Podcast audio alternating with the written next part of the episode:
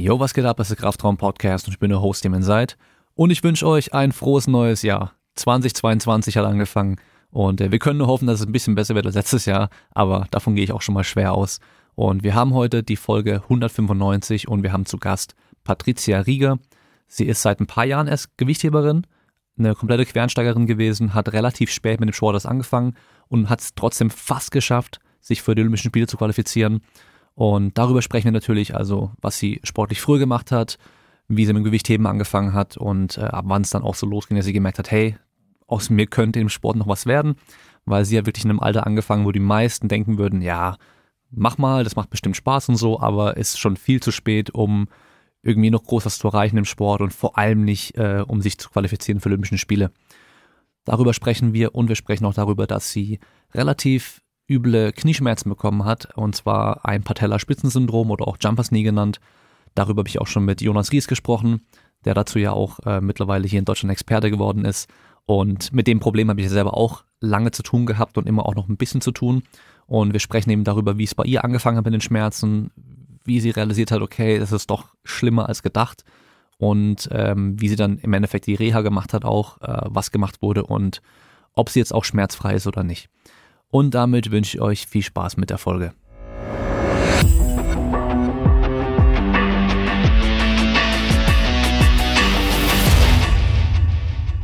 Ich würde mal sagen, wir fangen zuerst mit der Gewichthebergeschichte an, wie du zum Gewichtheben gekommen bist, weil ich habe gerade selber nochmal äh, gegoogelt gehabt.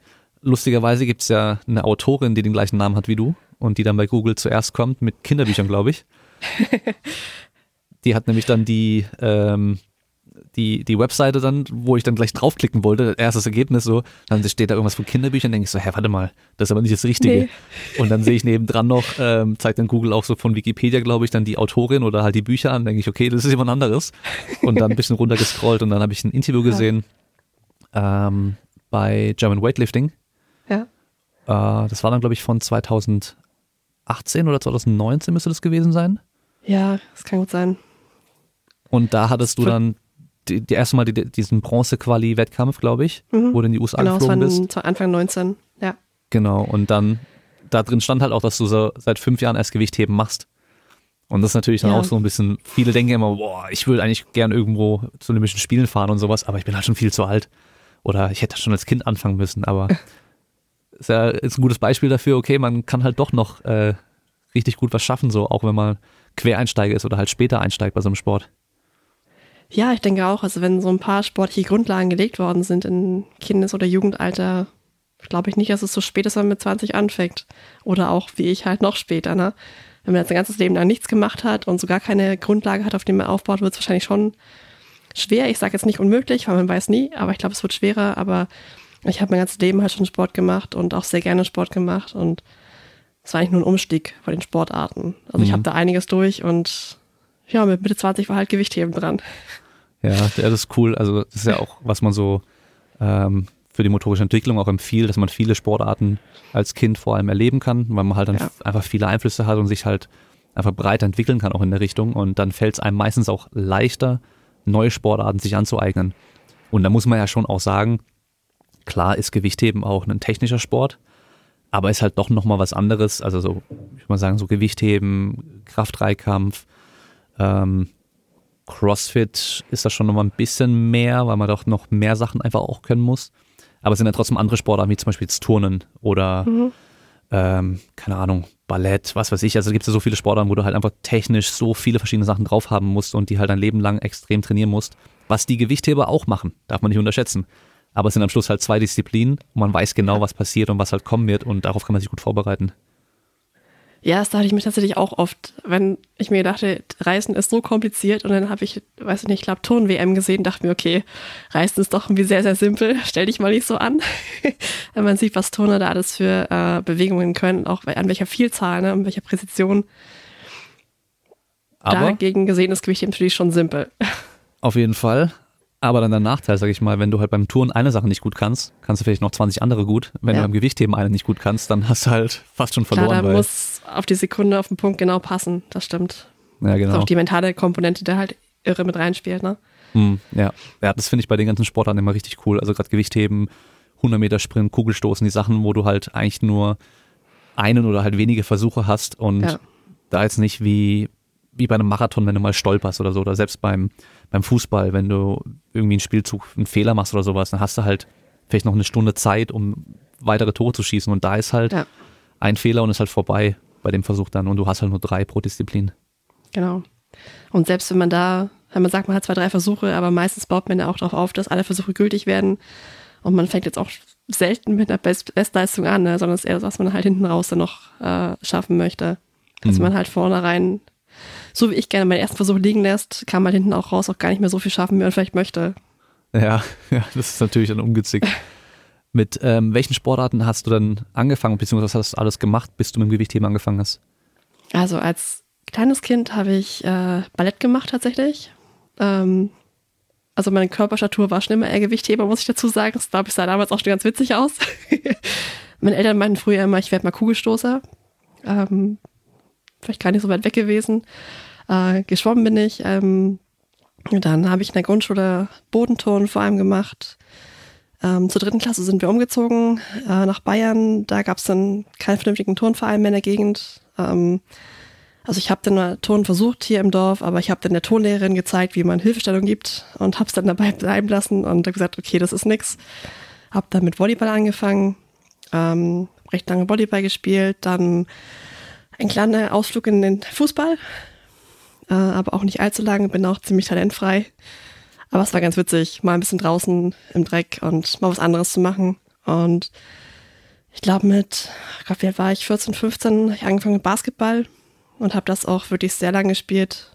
Ähm, bestimmt bis 27 noch Basketball gespielt. Also die ersten äh, ein, zwei Jahre, wo ich Gewichtheben gemacht habe, habe ich auch parallel noch Basketball gespielt. Okay. Das war dann so eine Zeit, wo ich dann viel trainiert habe, teilweise vom Basketballtraining noch übers Fitnessstudio und dann nach Hause gefahren bin oder so. Also, aber damals war ich auch noch jung, habe auch noch mehr vertragen als jetzt. ja, okay. Ja. Hast du denn mit, dem- mit dem Krafttraining oder mit dem Gewichtheben angefangen, weil du fürs Basketball irgendwie fitter sein wolltest, höher springen können wolltest oder so? Nee, also vom Krafttraining habe ich angefangen äh, während meines Abis. Ich wollte im Schwimmen besser werden, ohne schwimmen zu müssen. Okay. Äh, und habe dann halt im Fitnessstudio angefangen, ein bisschen Oberkörper zu trainieren, Rumpf zu trainieren, solche Geschichten. Und habe mich da auch ganz wohl gefühlt, hat mir Spaß gemacht. Und ja, das ganze Training an den Geräten war mir halt schnell zu langweilig. Habe dann angefangen mit so ein bisschen Kniebeugen, mich da ausprobiert, Kreuzheben versucht, Bankdrücken versucht, habe dann auch äh, so ganz kleine Wettkämpfe im KDK gemacht. Äh, war mir dann aber auf Dauer irgendwie zu stumpf, wollte noch ein bisschen mehr, gerade was ein bisschen technischer ist und habe dann im Fitnessstudio angefangen mit Gewichtheben. Habe da auch äh, die eine oder andere Sache kaputt gemacht, aber war okay für den Besitzer, der fand cool, was ich gemacht habe. also die hatten da so äh, diese Bänke von der Step Aerobic Mhm. und die haben es eigentlich nicht mehr gebraucht. Und er hat gesagt, ja, wenn die Handel runterschmeißt, dann schmeiß mal bitte darauf. Boah. Und nachdem dann die ersten zwei, drei kaputt waren, habe ich gesagt, ich muss mir vielleicht doch mal einen Verein suchen, wo ich das lernen kann, wo ich auch meine Hand runterschmeißen kann. Ja, aber zu dem Zeitpunkt hatte ich halt ganz viel mich selber gefilmt, habe das in einem Forum hochgeladen, wo ich noch Hilfe hatte von dem Trainer aus Augsburg, der mir gesagt hat, hier mach so, mach so. Und ja, da bin ich halt um einen Verein gewechselt und habe da dann so ein bisschen angefangen, mehr zu lernen, wobei es auch keinen wirklichen Trainer gab, sondern es war auch nur eine Trainingsgruppe an sich. Ja, also ich denke, für einen Einstieg wäre es natürlich super, wenn man einen Trainer hat. Aber es geht auch, im Notfall geht es auch ohne, mit Videoaufnahmen und Hm. wenn man ein paar Leute um sich herum hat, die so halbwegs wissen, wie es geht, Ja. geht es natürlich auch irgendwie. Ich denke, es hat immer seine Vor- und Nachteile. Wenn du einen Trainer hast, dann kriegst du halt direkt gesagt, okay, acht mal hier drauf oder mach mal das und das. Das Ja. heißt, du, du lernst vielleicht nichts Falsches erstmal. Ja, Aber andererseits, wenn du dich halt immer selber damit befasst und dich selber mal filmst und analysierst und schaust und auch viel vergleichst, was machen andere und sowas, dann beschäftigst du dich einfach generell noch mehr mit der Technik vielleicht und verstehst dann vielleicht auch irgendwann mehr, was dich vielleicht später zum besseren Trainer machen könnte, aber ob du halt ein besserer Sportler bist, ist dann die Frage. das stimmt. Aber geht auf jeden Fall ja auch ohne Trainer. Ich meine, es gibt ja auch Clarence Kennedy, weiß nicht, ob du den kennst. Äh, Ja. Clarence O heißt der ja im Internet äh, relativ bekannt. So der, der, der äh, Harry Squatter wird er meistens genannt, also weil er ein bisschen aussieht wie Harry Potter. Ähm, der hat ja auch sein Leben lang eigentlich ohne richtigen Trainer oder eigentlich ohne Trainer auch trainiert, also schon von Anfang an und ähm, war später mal hier und da mal für eine Zeit lang irgendwo, für ein paar Wochen bei einem Trainer vielleicht oder auch mal online Mhm. nur, aber sonst auch alles mehr alleine gemacht im Endeffekt. Aber man könnte ihm halt auch vorwerfen, dass er halt zum Beispiel nicht stoßen kann, was vielleicht an der Technik auch liegt. Ja. Und äh, aber ja, trotzdem halt beachtliche Leistung gebracht. So, also ist halt die Frage, ob man mit Trainer noch- nicht noch viel besser geworden wäre. Das weiß man natürlich auch nicht. Ja, na klar, also ich denke mir auch, wenn man von Anfang an einen Trainer gehabt hätte, ich glaube, ich hätten sich Fehler, einige Fehler gar nicht so eingestiffen, wie sie es halt am Anfang haben. Und ich war noch, weiß ich so nach einem Jahr oder sowas, war ich das auch erste Mal bei einem anderen Verein noch. Äh, Es gab so eine Kooperation zwischen den beiden Vereinen für die damals Frankenliga. Ähm, da waren wir ab und zu mal zum Trainieren und das war halt schon immer toll, einen Trainer zu haben, der bei jedem, also direkt nach jedem Versuch dir Feedback geben konnte. Und du auch noch wusstest, was habe ich gerade gemacht, wie hat es sich angefühlt. Und äh, wenn du ein Video anschaust, dann ist es meistens schon fast wieder zu lange weg, äh, um das nochmal nachzufühlen. Und selbst wenn man nicht jetzt, jetzt auch ne, meinem Trainer Videos schicke, dann kriege ich zwar noch Feedback, aber es ist halt meistens schon zu weit weg, als dass ich noch weiß, was habe ich bei dem Versuch gespürt, was habe ich gemacht. Hm. Ja, also direktes Feedback ist schon, ist schon sehr viel wert. Ja. Ja, das ist auch, was man in der Uni, Uni lernt, wenn man Sportwissenschaft studiert, so Feedback innerhalb der ersten 20 Sekunden am besten eigentlich so direkt, weil man es da noch am besten halt dann auch wieder umsetzen kann, dann was man dann eben auch den Vergleich, was, was habe ich gespürt. Ähm, was auch ganz cool ist, das habe ich auch schon gemacht, ist, ähm, du kannst mit einer Kamera und einem Computer zum Beispiel oder halt mit einem, mit einem iPad geht es auch ganz gut. Da gibt solche Apps, die lassen dann, da lä- lässt halt die, die Kamera einfach laufen und die geben das verzögert einfach nur wieder. Das heißt, du kannst zum Beispiel 10 Sekunden Verzögerung eingeben, das heißt, du kannst deine Versuche machen, wirfst dann die Handel ab und dann guckst du auf den Monitor und dann läuft halt dann Mhm. 10 Sekunden verzögert dann dein Versuch. Das heißt, du kannst auch direkt dann gucken, was du gemacht hast, musst dich immer Ja. erst wieder auf Stopp drücken, äh, Video auswählen, äh, abspielen, rumscrollen, sondern das läuft einfach direkt dann so. Für Leute, die Ja, alleine cool. trainieren, vielleicht ein kleiner Tipp. Ja. Kann man auch so machen, ja. Aber ich glaube, es ist auch vor allem sinnvoll, wenn man schon ungefähr weiß, wie die Technik aussehen muss. Wenn man so als blutiger Anfänger da ist und gar keine Ahnung hat, wie muss es eigentlich wirklich richtig sein, ne? Ja. Wo muss, wo sollte es wie schnell sein? Wo muss mein Rücken welchen Winkel haben? Hm. Da hilft es mir auch nicht, wenn ich dann sehe, okay, war, war oben, ne? Naja, ich- ich habe ja sogar vor zehn Jahren auch schon mal bei mir in der Garage so ein bisschen Pseudo-Gewichtheben gemacht, weil ich halt, ist ja der Klassiker, wenn Sprungkrafttraining irgendwie kommt, dann kommt auch immer gleich Gewichtheben dann. Ja. Und ähm, dann wollte ich halt auch irgendwie umsetzen, Power Cleans, Stand umsetzen.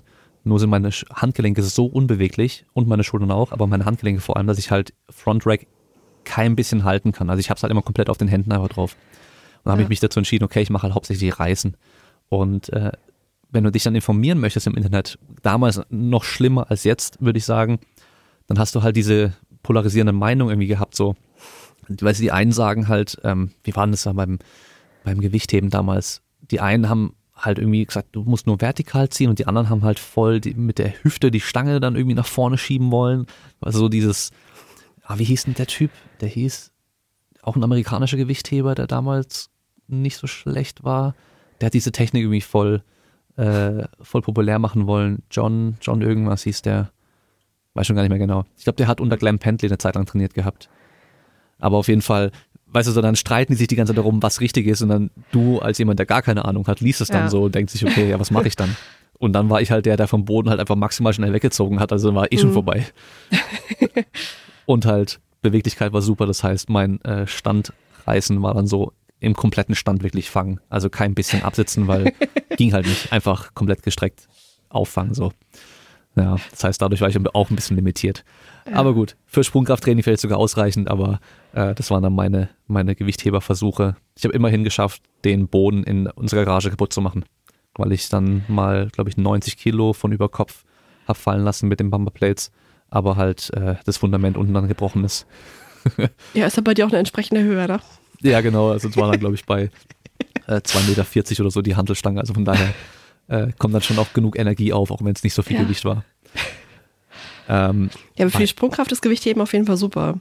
ja, Das habe ich ja. auch gemerkt. Also beim Basketball damals, äh, also ich hatte auch mal schon versucht, so ein bisschen Beine zu trainieren, ne, so ein bisschen Sprungkrafttraining und solche Geschichten, aber da bin ich nie an die Höhen rangekommen, die ich jetzt locker schaffe. Mhm. Also Gewichtheben hat da definitiv geholfen. Ja, auf jeden Fall. Also Gewichtheben geht halt nicht unexplosiv. Also von Ja. daher ähm, musst du da halt explosiv oder schnell sein und auch noch relativ viel Gewicht bewegen können.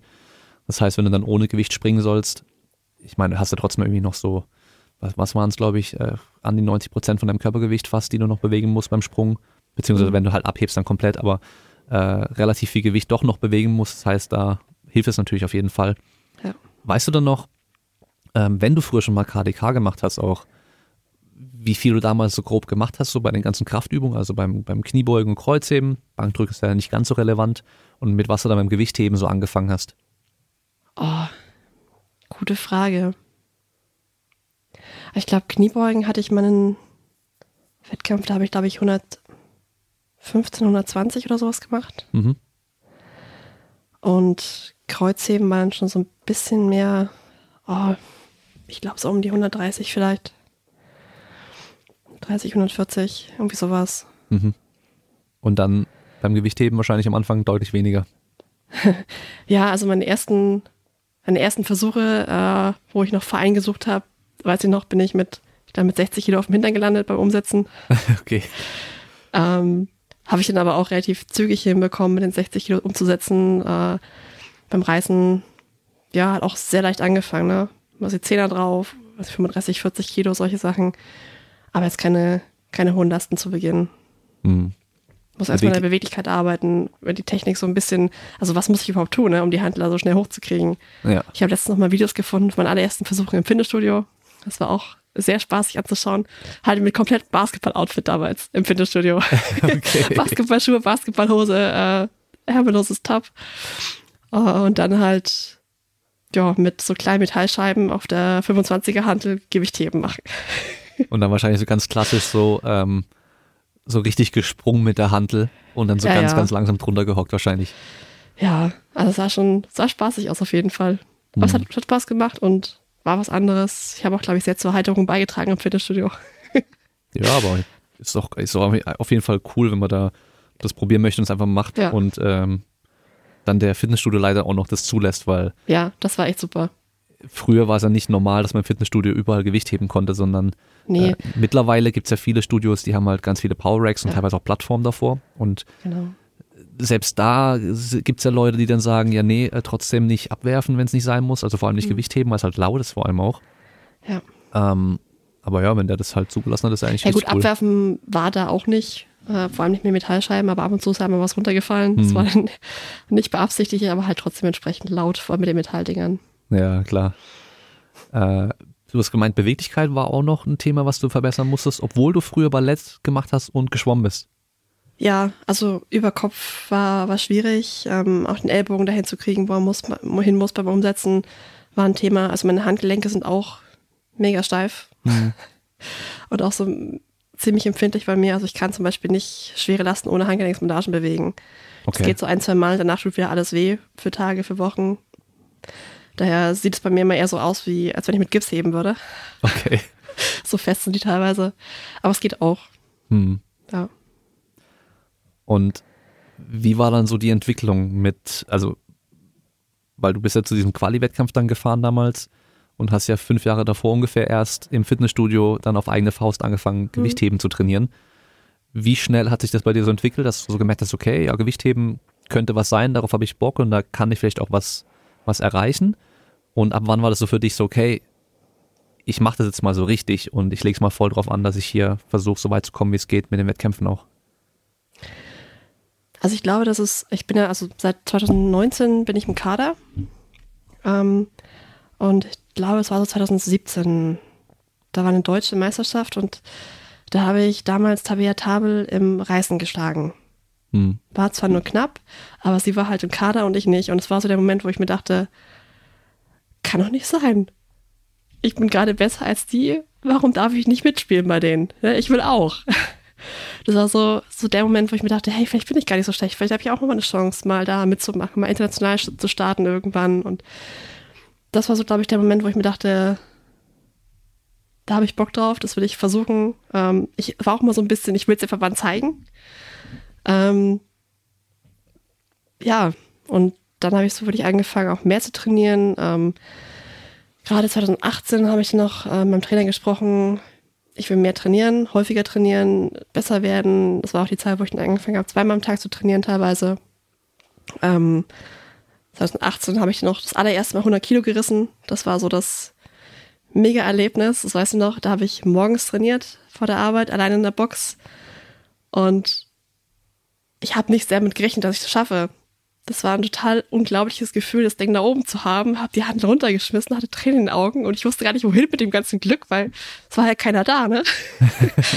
und ich weiß, bin ich noch mit Tränen in den Augen, also Freudentränen in den Augen, wieder nach Hause gefahren, bin in die Arbeit, ich habe gestrahlt, ich habe teilweise angefangen wieder zu heulen vor Freude und es war also ein mega emotionaler Tag auf jeden Fall. ja, genau. Und 2018 ähm, war ich noch mit dem Verband mehr im Kontakt, habe gesagt, ich möchte, ich will bei der WM starten, ich möchte international starten, was muss ich machen? Und der erste Schritt war dann bei denen, ähm, dass ich in den Testpool aufgenommen wurde. Also ich muss regelmäßig angeben, wo ich bin, wo ich schlafe, wann ich getestet werden kann. Ähm, da war ich, glaube ich, in dem Testpool war ich, glaube ich, seit Mitte 2018.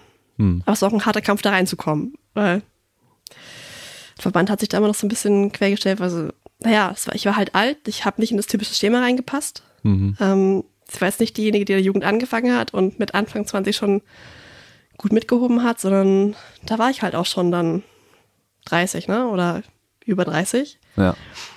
Und war für die eigentlich auch überhaupt nicht interessant. Ja gut, in Deutschland noch wirklich auch untypisch so Quereinsteiger, ja. weil man muss ja schon auch sagen, so Gewichtheben hat in Deutschland ja schon auch Tradition. Also mehr als ja. in, in anderen Ländern auch. Aber zum Beispiel in den USA ist ja mittlerweile komplett normal, dass halt Leute aus anderen Sportarten ins Gewichtheben mittlerweile kommen, weil sie ja durch CrossFit da reinkommen. Ja. Und äh, glaube ja auch, äh, einige deiner Konkurrentinnen aus den USA sind ja sogar auch durchs CrossFit irgendwie dann erst zum Gewichtheben ja. gekommen und ähm, ich glaube, das war vor, war das 2018, 2019, als ich da die WM geschaut hatte? 2019, glaube ich, war das da, wo du bei den Amerikanern sofort gesehen hast, welcher von denen oder welche von denen aus dem CrossFit kam. Weil die halt dann einfach aufgefallen sind. Irgendwie dann halt bunte Socken hatten die an, weißt du, dann, oder Tattoos und kein, also so die, die ja. sind einfach ein bisschen aufgefallen. Das waren auch die ja. lauteren von den ganzen Gewichthebern. Mhm. Ja. Und also da ist es ja voll normal. Und äh, hier aber, glaube ich, ist es noch nicht ganz so, dass dann ja.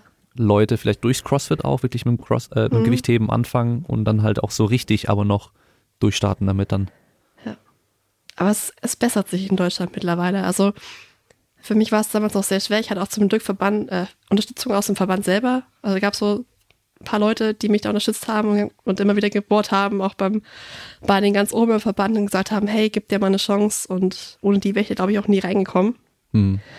Ähm, aber mittlerweile ist es auch so, dass es so ein Quereinsteigerprogramm gibt vom BVDG und sie jetzt auch mittlerweile so ein bisschen geöffneter sind dafür. Also, dass sie es nicht mehr komplett ausschließen, dass jemand, der das nicht seit der Jugend macht, auch noch gut werden kann. Ja. Ja, also, ich meine, klar, es geht da irgendwie auch immer so ein bisschen um Geld und Förderung und so weiter, aber am Schluss sollte es ja eigentlich egal sein, aus welchen Sportarten du vorher kommst oder wie lange du schon dabei bist, wenn du die Leistung bringen kannst ja. und auch das Potenzial da ist, dann Warum ja, auch nicht? Und vor allem auch die Motivation dafür da ist. Also das sehe ich bei ganz vielen Quereinsteigern oder Leuten, die halt später damit anfangen, dass sie einfach viel mehr Bock drauf haben. Mhm. Als bei irgendwelchen Hebern, die das schon seit ihrer Jugend machen und eigentlich nur Gewichtheben, also so ich manchmal den Eindruck, nur Gewichtheben machen, weil sie nichts anderes haben oder vielleicht keinen anderen Sport machen wollen oder so. Und da fehlt so manchmal die Begeisterung dafür. Ja. Und bei Quereinsteigern, das ist manchmal echt extrem. Die freuen sich drauf, die trainieren darauf hin. Da dreht sich alles nur noch ums Gewichtheben und um irgendeinen Wettkampf. Und bei den alten Hasen ist so, oh, muss ich da jetzt echt mitmachen? Was soll das? Ja. ja. Ja, ja, das ist ja oft, das sehe ich gerade beim Touren, also so, das war bei uns damals in der, im, Sportverein halt so irgendwie so die, da sind die Mädels halt mit 14 bis 16 spätestens aus dem Touren halt auch raus ja. und ähm, haben dann wieder gar keinen Sport mehr gemacht oder was anderes gemacht so, weil ja. die halt schon seit sie halt irgendwie drei, vier, fünf Jahre alt sind, da halt irgendwie turnen und irgendwann einfach keine Lust mehr auch drauf haben, weil es halt auch langweilig wieder immer das Gleiche ist so. Mhm. Und wenn du halt dann eben als erwachsener Mensch vor allem dann dich entscheidest, was zu machen, dann machst du es ja auch, weil du richtig Bock drauf hast, ja. Das stimmt ja. schon. Aber ich kann es auch verstehen, also ich habe ja auch verschiedene Sportarten gemacht und jede Sportart hat mir auch Spaß gemacht, aber irgendwann war immer Zeit für was Neues. Ja. Ja, klar. Ja. Und man muss natürlich auch sagen, wenn man einen Erfolg hat, macht es natürlich nochmal mehr Spaß. Auf jeden Fall. ja. Also die letzten Jahre waren schon irre, die ich da jetzt im Kader war, mit Lehrgängen quer um die Welt, mit Wettkämpfen an Orten, wo ich sonst nie hingekommen wäre. Das war halt schon ein mega Erlebnis, diese ganze Zeit. Mhm. Und gerade wenn du dann in einem höheren Alter eingestiegen bist, gehe ich mal davon aus, hast du ja vorher auch schon ganz normalen Job gehabt und so weiter, ganz normales Leben gehabt, wie alle anderen auch. Ja. Und das alles nebenher dann gemacht. Ja. Und ähm, gerade mit zweimal am Tag trainieren, wie hat das dann geklappt oder wie gut hat das funktioniert? Also ich habe zum Glück flexible Arbeitszeiten und einen sehr tollen Arbeitgeber. Mhm. Ähm, also flexible Arbeitszeiten hatte ich eigentlich, seitdem ich angefangen habe im Job. Äh, das heißt, wenn ich halt morgens trainiert habe und jetzt nicht gerade um halb neun Meeting hatte, konnte ich auch erst um neun in der Arbeit sein. Ich hatte aber auch Tage, da habe ich dann halt um fünf oder halb sechs morgens trainiert und bin dann um acht in der Arbeit gewesen. Ne? Also Mhm. es war halt teilweise schon anstrengend, aber mir hat so viel Spaß gemacht, dass ich das auch gar nicht anders wollte. Also ich fand es total toll, morgens um halb fünf aufzustehen und zu trainieren und dann in die Arbeit zu fahren und dann nach der Arbeit wieder ins Training zu fahren. Ja, das, das war jetzt nichts, wo ich gesagt habe, boah, ich will weniger arbeiten, sondern das war einfach für mich total geil. Es hat so viel Spaß gemacht und für mich war eine Arbeit immer eher so ausruhen, hinsetzen, was essen, nebenbei ein bisschen was arbeiten. Ja, Also machst du äh, Bürojob so, ja, okay. genau. Das lässt sich ja dann meistens noch ein bisschen besser äh, vereinbaren mit äh, irgendwie viel Training als dann noch eine körperliche Arbeit. Ja, klar. Also wenn ich jetzt irgendwas Handwerkliches machen würde, wäre das, glaube ich, echt nicht gut gegangen. Mhm. Dafür Ja. die Zeit zum Regenerieren. Aber sitzen ist auch nicht optimal den ganzen Tag, ne? Aber es ist auf jeden Fall besser, als den ganzen Tag zu buckeln. Ja, ja, das auf jeden Ja. Fall. Dann braucht man halt beim, beim zweiten Training dann mehr, mehr Warm-up. Meistens dann. Ja, das stimmt. Wobei das eine Zeit lang ging es echt gut. Da war ich morgens habe ich immer sehr lange gebraucht zum Aufwärmen und beim zweiten Training ging es dann meistens sogar noch. Ähm, es war dann eher meistens am Tag später danach. Also wenn ich zweimal trainiert habe, am Tag drauf, da habe ich dann meistens sehr lange gebraucht, um in die Gänge zu kommen. Hm. Also hast du dann nicht jeden Tag zweimal am Tag trainiert, sondern irgendwie. Nee, ich habe äh, zwei Tage in der Woche oder drei, wo ich zweimal trainiert habe und damals hatte ich nur einen Tag frei in der Woche. Mhm. Genau. An anderen Tagen einmal trainiert. Ja. Ja, der Rhythmus hat sich dann ein bisschen umgestellt, als ich dann in den Kader gekommen bin. Da ist der Rhythmus, dass man Montag, Mittwoch und Freitag zweimal trainiert, äh, Dienstag und Samstag einmal und Donnerstag und Sonntag frei sind. Das ist so Mhm. der heilige Plan. ja. ähm, wobei ich den auch nur trainiert habe, wenn wir auf Lehrgängen waren. Und da war ich ja noch von der Arbeit freigestellt. Ähm, das heißt, da hatte ich dann, ich habe mir gesagt, Luxusurlaub. ja. Äh, ich konnte halt wirklich nur trainieren, essen, schlafen, Physio. Das war einfach ein Traum. Ne? So nur sich auf Sport konzentrieren zu können, rundum verwöhnt werden, sich um nichts kümmern zu müssen. Also es war halt, ja, ich glaube, einen geileren Urlaub hätte es mir nicht anbieten können. ja. Ich glaube, für alle, die zuhören, ist es auch äh, äh, optimale Urlaub so. ja, Also zweimal am Tag trainieren, hat man auch nichts dagegen. Ja. Ähm, vor allem, wenn du halt es sonst gewohnt bist, dass du trotzdem schon zweimal am Tag trainierst, aber halt noch voll arbeiten musst und Ja. dich noch um andere Sachen kümmern musst, dann ist natürlich da halt echt voll Erholung. Wahrscheinlich dachtest du Ja. dann so, wow, voll geil, viel, viel entspannter als sonst und ja, viel mehr Erholung und äh, für andere, die vielleicht, gut, die haben wahrscheinlich auch alle schon so viel trainiert davor, aber die das halt vielleicht dann nicht gewohnt waren mit, mit dem Arbeiten und so weiter, für die ist es halt dann. Vielleicht sogar härter, weil sie halt dann irgendwie härter trainieren in dem, beim Ja. Lehrgang dann. ja. Ich weiß noch, ich habe halt immer sehr schnell trainiert. Ne? Ich habe wenig Pausen gemacht. Ich habe mich auch meistens nicht dazwischen hingesetzt, weil ich immer noch so im Kopf hatte, ich muss fertig werden, ich muss, muss in die Arbeit. Ja. Und das war halt so drin. Trainings mussten halt irgendwie zügig gehen. Und ich weiß noch, wie Nico zu mir gesagt hat, also Nico Müller, setz dich doch mal hin, mach doch mal eine Pause. Was hast du denn? Du hast doch nicht eilig. Und ich so, stimmt eigentlich, aber es war total merkwürdig. Ja, dann ruft halt nicht die Arbeit, sondern das Buffet danach dann einfach. Ja, genau. Und wer zu spät kommt, der kriegt dann nicht mehr alles. Ja, aber cool. Hast du dann die ganze Zeit dann oder einfach durchgehend immer noch gearbeitet auch oder hast du dann irgendwann auch ähm, Ja. bei der Arbeit reduzieren können oder, oder wollen oder müssen? Ich wollte nicht reduzieren. Also die Zeiten, wo ich zu Hause war, habe ich ganz normal Vollzeit gearbeitet. Und wenn Lehrgänge waren, habe ich mein Arbeitgeber zum Glück freigestellt. Ähm, ging auch nur dank der Sporthilfe, die mich da halt finanziell unterstützt hat. Äh, für Wettkämpfe wurde ich freigestellt von der Arbeit. Ähm, und ja, wenn halt nicht gerade irgendwas war, dann habe ich ganz normal weitergearbeitet. Ja. Ich habe halt teilweise auch während der Lehrgänge so ein bisschen was gemacht. Ähm, jetzt nicht, nicht voll acht Stunden gearbeitet, aber mal hier so ein, zwei Stunden, da mal ein, zwei Stunden. Weil manchmal die Übergabe mehr Arbeit gewesen wäre, als selber halt für die ein, zwei Wochen so ein bisschen was zu machen. Ja. Naja. Ja.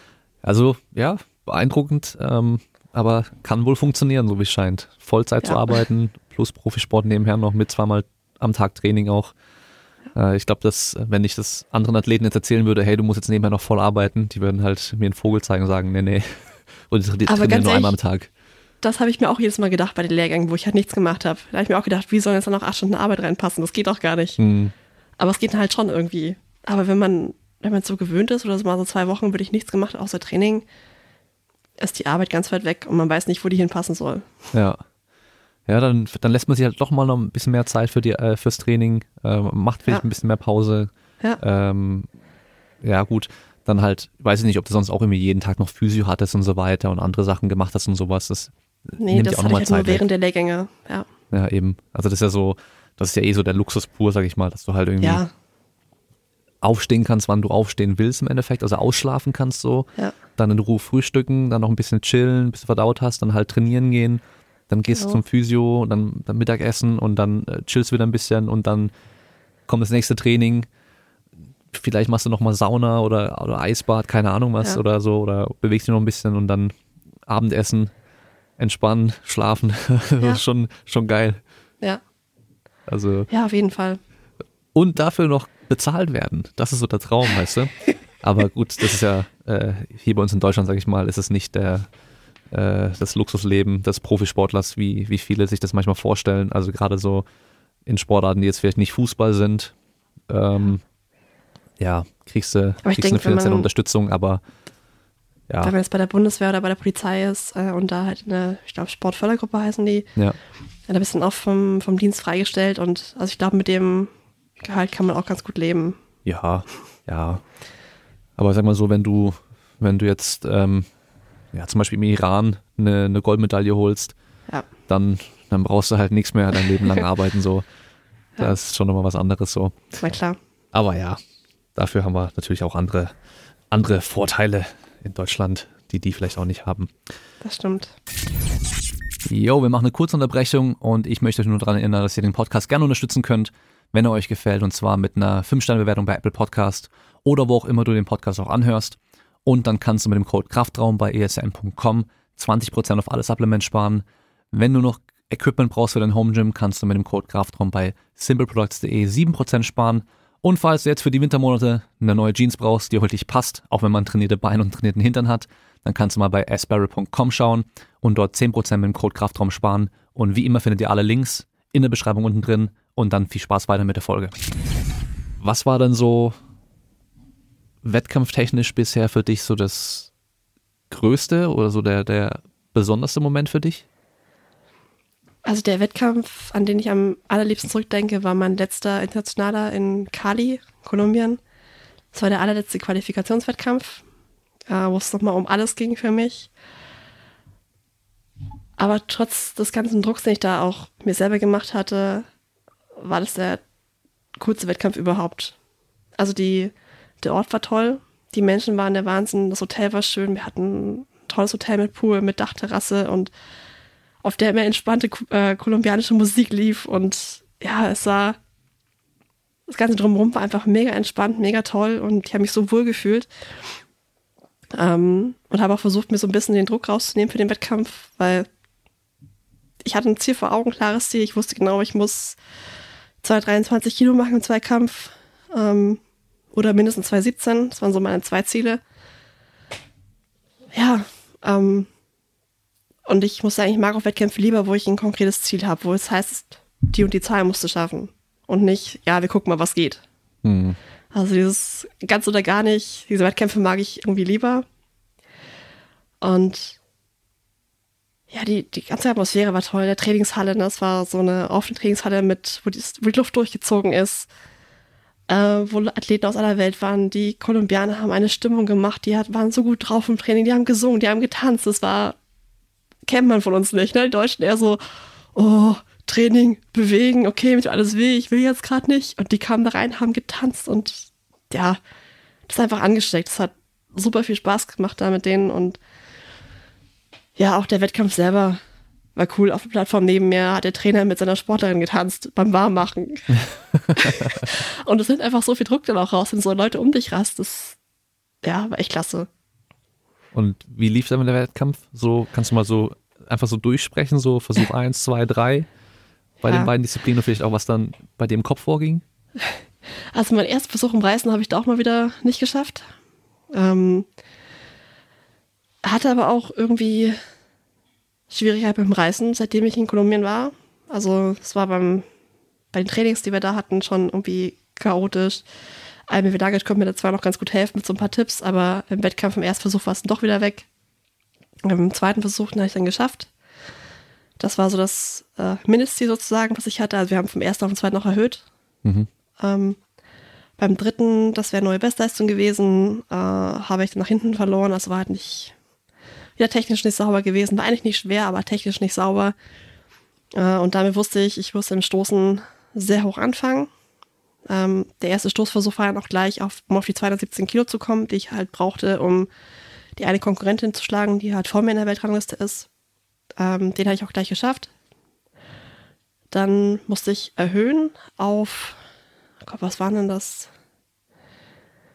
Ich glaube 123 Kilo. 24, ich weiß es gar nicht mehr genau, schon alles verdrängt mittlerweile. auf jeden Fall war es auf jeden Fall eine deutliche neue Bestleistung, die ich hätte stoßen müssen bei dem niedrigen Körpergewicht. Ähm, ja, beim zweiten Versuch bin ich da rangegangen, war eigentlich fest davon überzeugt, ich kann das. Also hatte auch keine Angst oder sonst was, sondern es war einfach, okay, liegt da, mache ich. Hab ihn aber dann nicht sauber umgesetzt, bin nicht aus Hocke rausgekommen.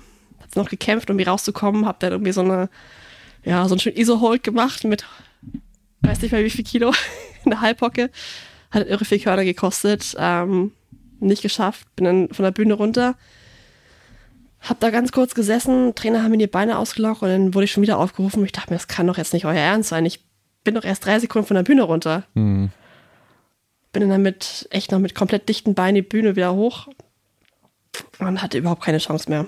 Also das war vom, weg, vom Boden weg schon sauschwer und würde ich überhaupt keine Chance gehabt, den letzten noch zu machen.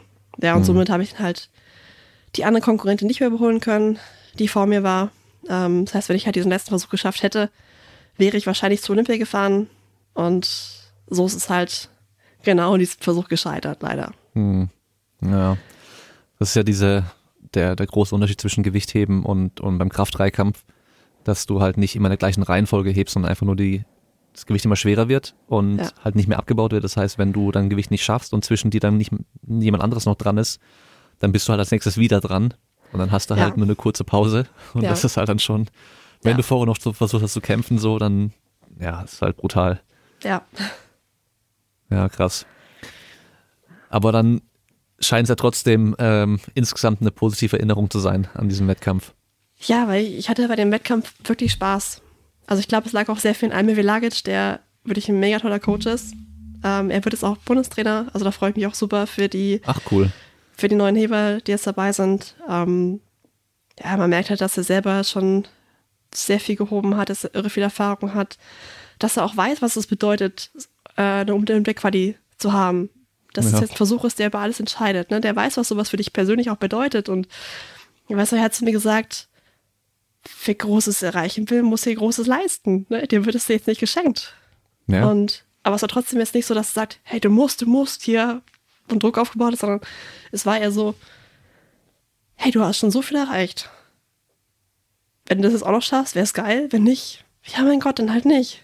Ja, und der hat so viel Druck rausgenommen und auch so viel Freude auch vermittelt. Und das hat so übergesprungen, dass, ja, der ganze Wettkampf hat mir irre viel Spaß gemacht. Es war wenig Druck für mich selber. Und ja, ich glaube, deswegen habe ich den Wettkampf trotzdem so gute Erinnerungen, auch wenn es an dem Wettkampf gescheitert ist am Ende. Hm. Ja. Ich kann mich noch daran erinnern, wir hatten mal in Stuttgart eine Volleyball-WM und da waren dann auch ähm, am OSP dann ein paar Mannschaften zum Trainieren die Tage davor und da war auch das kolumbianische Team, Frauen, die sind da reingekommen und die haben auch erstmal Musik angemacht, volle Lautstärke. Ja und haben auch einfach die ganze Zeit nur rumgetanzt, weißt du. also das ist schon was ganz anderes wie sonst. Ich ja. meine, bei uns läuft dann auch irgendwie Musik, aber das war halt echt, ja, also so wie du es auch beschrieben hast, irgendwie alle ja. rumtanzt zwischen den Sätzen ja. und sowas, Party machen. Äh, ja. ja, macht auf jeden Fall dann wahrscheinlich auch mehr Spaß, das Training so. Ja. Was ist bei dir jetzt so der Plan? Ist es abgeschlossen jetzt für dich mit dem, mit Gewichtheben und Olympische Spiele oder sagst du, warum eigentlich nicht? Ich will es noch weiter probieren oder ich habe ja noch mal eine Chance. Diesmal auch nur in drei Jahren, nicht, nicht in vier erst wieder, sondern in drei Jahren schon wieder. Ja. Beziehungsweise nee, also, doch in drei Jahren äh, ist es noch, nee, ist gar nicht sicher dabei. doch, drei Jahre ist noch sicher dabei, aber die dann drauf ist relativ unsicher noch. Genau, also 24 ist Gewichtheben noch dabei, allerdings mit äh, deutlich reduzierter Startplatzanzahl. Es 24 werden nur noch 120 Starter erlaubt sein, also 60 Frauen, 60 Männer. Mhm.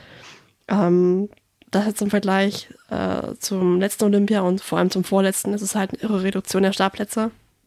Es wird immer, immer enger, weniger Gewichtsklassen.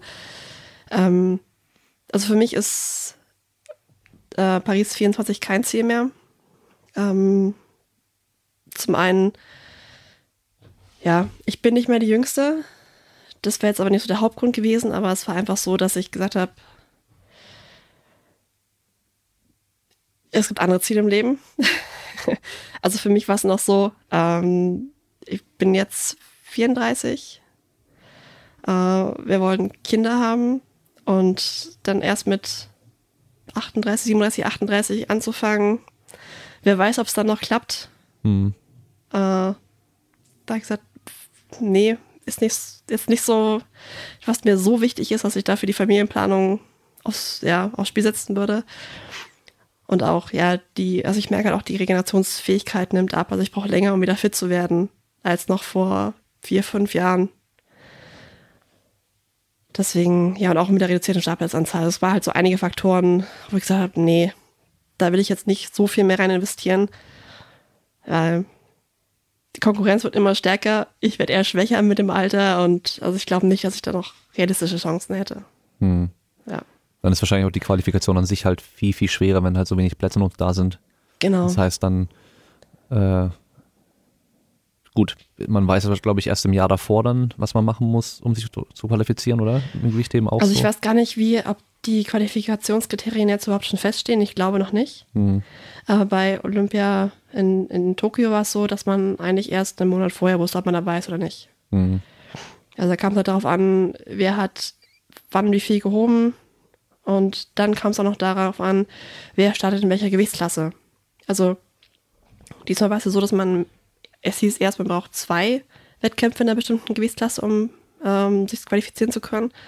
Und durch Corona konnten ja viele Wettkämpfe nicht stattfinden. Und dann hat man immer gesagt, okay, es reicht ein Wettkampf Na, in der olympischen Gewichtsklasse. Und dadurch wurde nochmal total viel durcheinandergewirbelt. na, Ähm, das heißt, viele haben noch beim letzten Wettkampf noch mal irgendwo gestartet, wenn es eine Offline-Klasse war oder eine Gewichtsklasse bei der, wo sie sonst immer gestartet sind, nur um noch einen Platz zu bekommen. Und ja, da wusstest du halt auch nicht, wer meldet jetzt wo, für wen, welchen Athleten. Das heißt, selbst wenn du davor eigentlich sicher warst, dass du dabei bist, mit dieser Regeländerung war dann alles wieder hinfällig. Hm. Also es war mit der Quali schon echt ein Riesen hin und her. Das war bei mir wirklich so eine ganz ätzende Zeit, weil ich nicht wusste, klappt's noch, klappt's nicht. Kam mal drauf an, wer meldet wo. Ähm, dann, wer wird vielleicht noch gesperrt? Da gab es auch noch ganz viel Theater. Und bei mir in der Gewichtsklasse wurden genau die Sportlerinnen nicht gesperrt von den Ländern, die reduzieren mussten. Das war auch Ja. nochmal so ein bisschen, wo ich mir gehofft habe, hoffentlich werden die jetzt gesperrt, aber es waren halt genau nicht die. Ähm, gab es noch Nachrücker und dann wusste man nicht, wer, wer rückt nach, wer nicht. Und ja, bei mir wäre es dann auch wirklich erst am allerletzten ähm, Termin klar, dass ich halt nicht fahren werde. hm. Ja. Ja.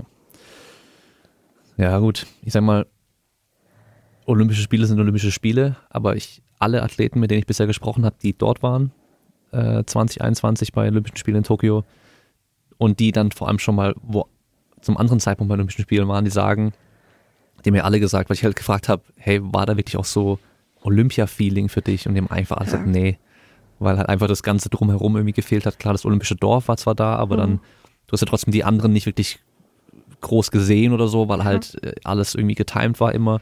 Dann halt auch wirklich keine Zuschauer, war das Allergrößte. Dann die ganzen Feiern und so weiter auch nicht wirklich. Das heißt, also es hört natürlich doof an, aber dann hast du nicht ganz so viel verpasst, weißt du, ich meine? Ja. Also Ja. wenn wenn es da halt natürlich, weil ich, ja, ich hätte schon gern gesehen, was äh, Japan da veranstaltet hätte, wenn das alles hätte Ja. normal stattfinden können. Ja. Weil ich glaube, es wäre richtig, richtig krass gewesen. Naja.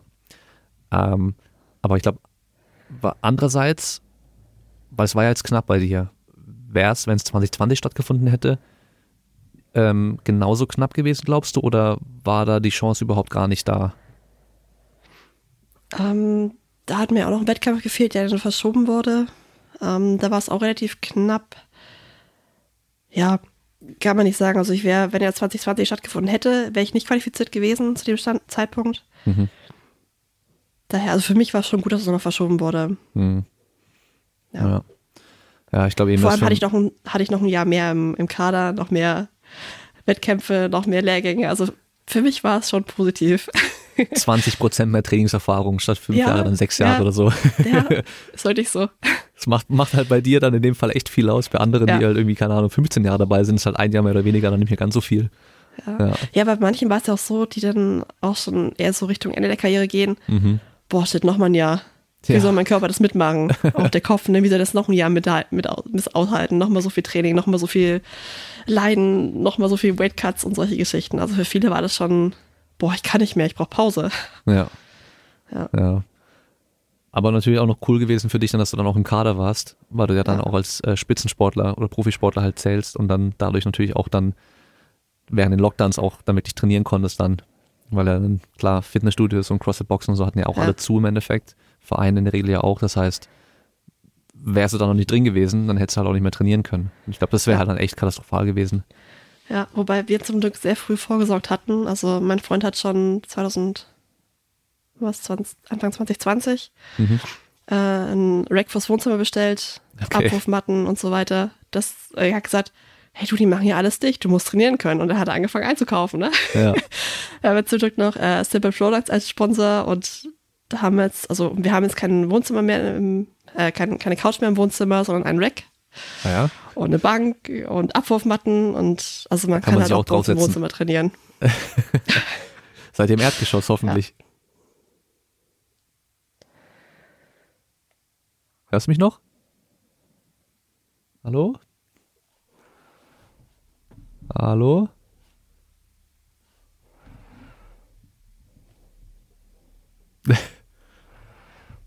Hörst du mich nicht mehr? Doch, jetzt höre ich dich wieder. Jetzt hörst du mich warst du wieder. auch gerade eingefroren? Ja, du bist vorhin zwischendurch auch mal eingefroren, aber ich habe dich immer dann gleich auch wieder gehört gehabt. Okay. Aber ihr wohnt dann hoffentlich im äh, Wohnzimmer, äh, nicht im, im Erdgeschoss, oder? Wir wohnen im Erdgeschoss, ja. Unter uns ist nur Keller. Und oben drüber auch Aber niemand. es doch, es scheppert schon ordentlich. Also wenn man Ja. Handel abwirft, ist es schon laut. Also wenn ich zu Hause trainiert habe, meistens auch wirklich nur Züge, Kniebeugen, vielleicht so ein paar Power Cleans oder solche Geschichten. Aber abwerfen über Kopf, ja, mal. Aber wenn du das jeden Tag mehrmals machst, machst du dir auch keine Freunde im Haus. Schön um 5.30 Uhr vor der Arbeit. Erstmal die Nachbarn wecken. Und abends auch nochmal, Genau. wenn sie dann Fernsehen gucken wollen. Ja. ja, aber gut, man muss halt machen, was man, was man kann im Endeffekt dann. Ja, ähm, Ja. Das Beste, Beste rausholen aus der Situation. Ich meine, ähm, das war mit dem Nico Kappel, haben wir das ja genauso gemacht gehabt im Endeffekt. Wir haben gemerkt, so, hey, irgendwie, es geht hier bald zur Sache irgendwie und wir wissen nicht, was kommen wird und so. Und dann hat er sich auch noch ganz schnell, hat, hat einen Rack von mir mitgenommen, ähm, sich in den Keller gestellt, Langhantel noch geholt, Gewichte noch und hat dann im Endeffekt, wir haben dann die 2020 im Endeffekt Vollgas durchtrainieren können und wirklich richtig nochmal draufgepackt bei allem so, Ja. was halt die einfach so die reine Athletik angeht. Und ich glaube, viele andere, die dann nicht so vorbereitet waren oder nicht so schnell reagiert haben, die haben dann echt Ja. halt Phasen gehabt, wo sie nicht richtig trainieren konnten und das merkst du einfach dann auch. Gerade Klar. wenn du halt schon in so einem Zustand bist, wo du zweimal am Tag trainierst oder halt jeden Tag auch trainierst, so dann, Ja. wenn du dann mal drei Wochen gar nichts machst, vier, fünf Wochen vielleicht sogar, Ja, das merkst du einfach, dann brauchst du wieder Zeit zum das Reinkommen ist, und das wäre äh, echt übel. ja. Ja, aber gut, immerhin Gewicht heben, da brauchst du halt irgendwie zwei Quadratmeter Fläche, dann kannst du Gewicht heben trainieren. Und äh, andere Sportarten, ja, da brauchst du vielleicht einen Stufenbarren und ein, äh, weiß was ich was, da, da hast du halt auch wieder verloren zu Hause. Das kannst du nicht mehr machen. Ja, Ja, da war ich auch froh, dass wir Gewichtheben machen und nicht irgendwelche komplizierten Sportarten. ne? Also selbst wenn Ja. man jetzt nicht perfekt zu Hause trainieren kann, vielleicht die Technik nicht so gut üben kann, aber du kannst auf jeden Fall die Kraft aufrechterhalten. ja, oder alle Sportarten mit Partner oder Mannschaft. Ja. Weißt du, so dann musst, du- wenn du das alleine machen musst. Ähm, und ich meine, selbst wenn du Basketball noch gespielt hättest, klar, du kannst irgendwo dir draußen einen Korb hinmachen, wenn du vielleicht einen Garten Ja. hast oder so. Aber auf die ganzen Plätze durfte es ja auch nicht mehr gehen. Also, Stimmt, war auch alles gesperrt. ja, alles gesperrt. Also, es ist schon, Mhm. ja, war schon nicht ohne. Aber, ja, Ja. mal schauen, mal schauen, wie es jetzt weitergeht. Äh, was da noch kommt, weiß man ja nicht genau. Ja. Und äh, das nächste Thema, wo ich ja noch drüber sprechen will mit dir, ist ja dann die Kniegeschichte. Ja, Ähm, was, was war da los? Äh, oder erklär doch mal, was, was war denn mit deinem Knie so? Und ähm, gut, in- kurz vorneweg für die Zuhörer, ähm, wie wir überhaupt drauf kommen. Dein Physiotherapeut, der mit dir die Reha macht oder gemacht hat, hat ja ähm, für den, war das für den German, BVDG German Masters? Weightlifting von den Masters, genau. Genau, ähm, für die Trainer, aber auch offen für alle im Endeffekt, äh, einen Livestream gemacht gehabt, wo er dann die Reha durchgesprochen hat, was ihr gemacht habt. Also erstmal so generell, was, was los war und wie dein Training vorher aussah, wie dein Training, Training dann während der Reha aussah und ähm, was ihr dann im Endeffekt gemacht habt und was der aktuelle Stand war. Mhm. Ist jetzt auch schon wieder, ähm, glaube ich, knapp zwei Monate her, dass es war, Ja. so ungefähr. Und ähm, deswegen erstmal kurz erklären, was, was war mit dem Knie? Weil ich habe ja dann auch im Livestream sogar eine Frage gestellt, so die, wo ich mir die Antwort schon fast denken konnte, weil so geht es eigentlich jedem, der halt irgendwie so Patellaspitzensyndrom oder sowas in der Richtung hat. Ja. Meine Frage war damals, ob du oder wann du das schon so gemerkt hattest, so hey, da ist was beim Knie und ähm, ab wann du dann realisiert hast, okay, da ist wirklich was und ich muss da was dagegen tun, ich kann nicht mehr einfach Ja. nur so weitermachen und das hier so nebenher so vielleicht hier und da ein bisschen schonen und Mhm. hoffen, es wird schon wieder, sondern hey, da ist wirklich was, ich muss da richtig was tun, weil bei den meisten ist ja echt so, man, man merkt da schon lange was, okay, hier zwickt was. Und immer wieder, wenn ich vielleicht Trainingsumfang erhöhe zum Beispiel, wird es schlimmer.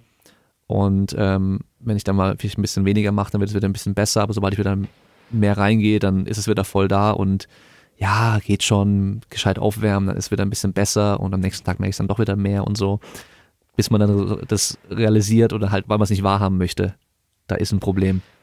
Aber erklär einfach mal kurz, wann ging das so los und was hast du so gespürt und ab wann war dann klar, okay, ich muss hier richtig was tun und wie kam es dann dazu, dass du dann mit ihm angefangen hast, die Reha zu machen?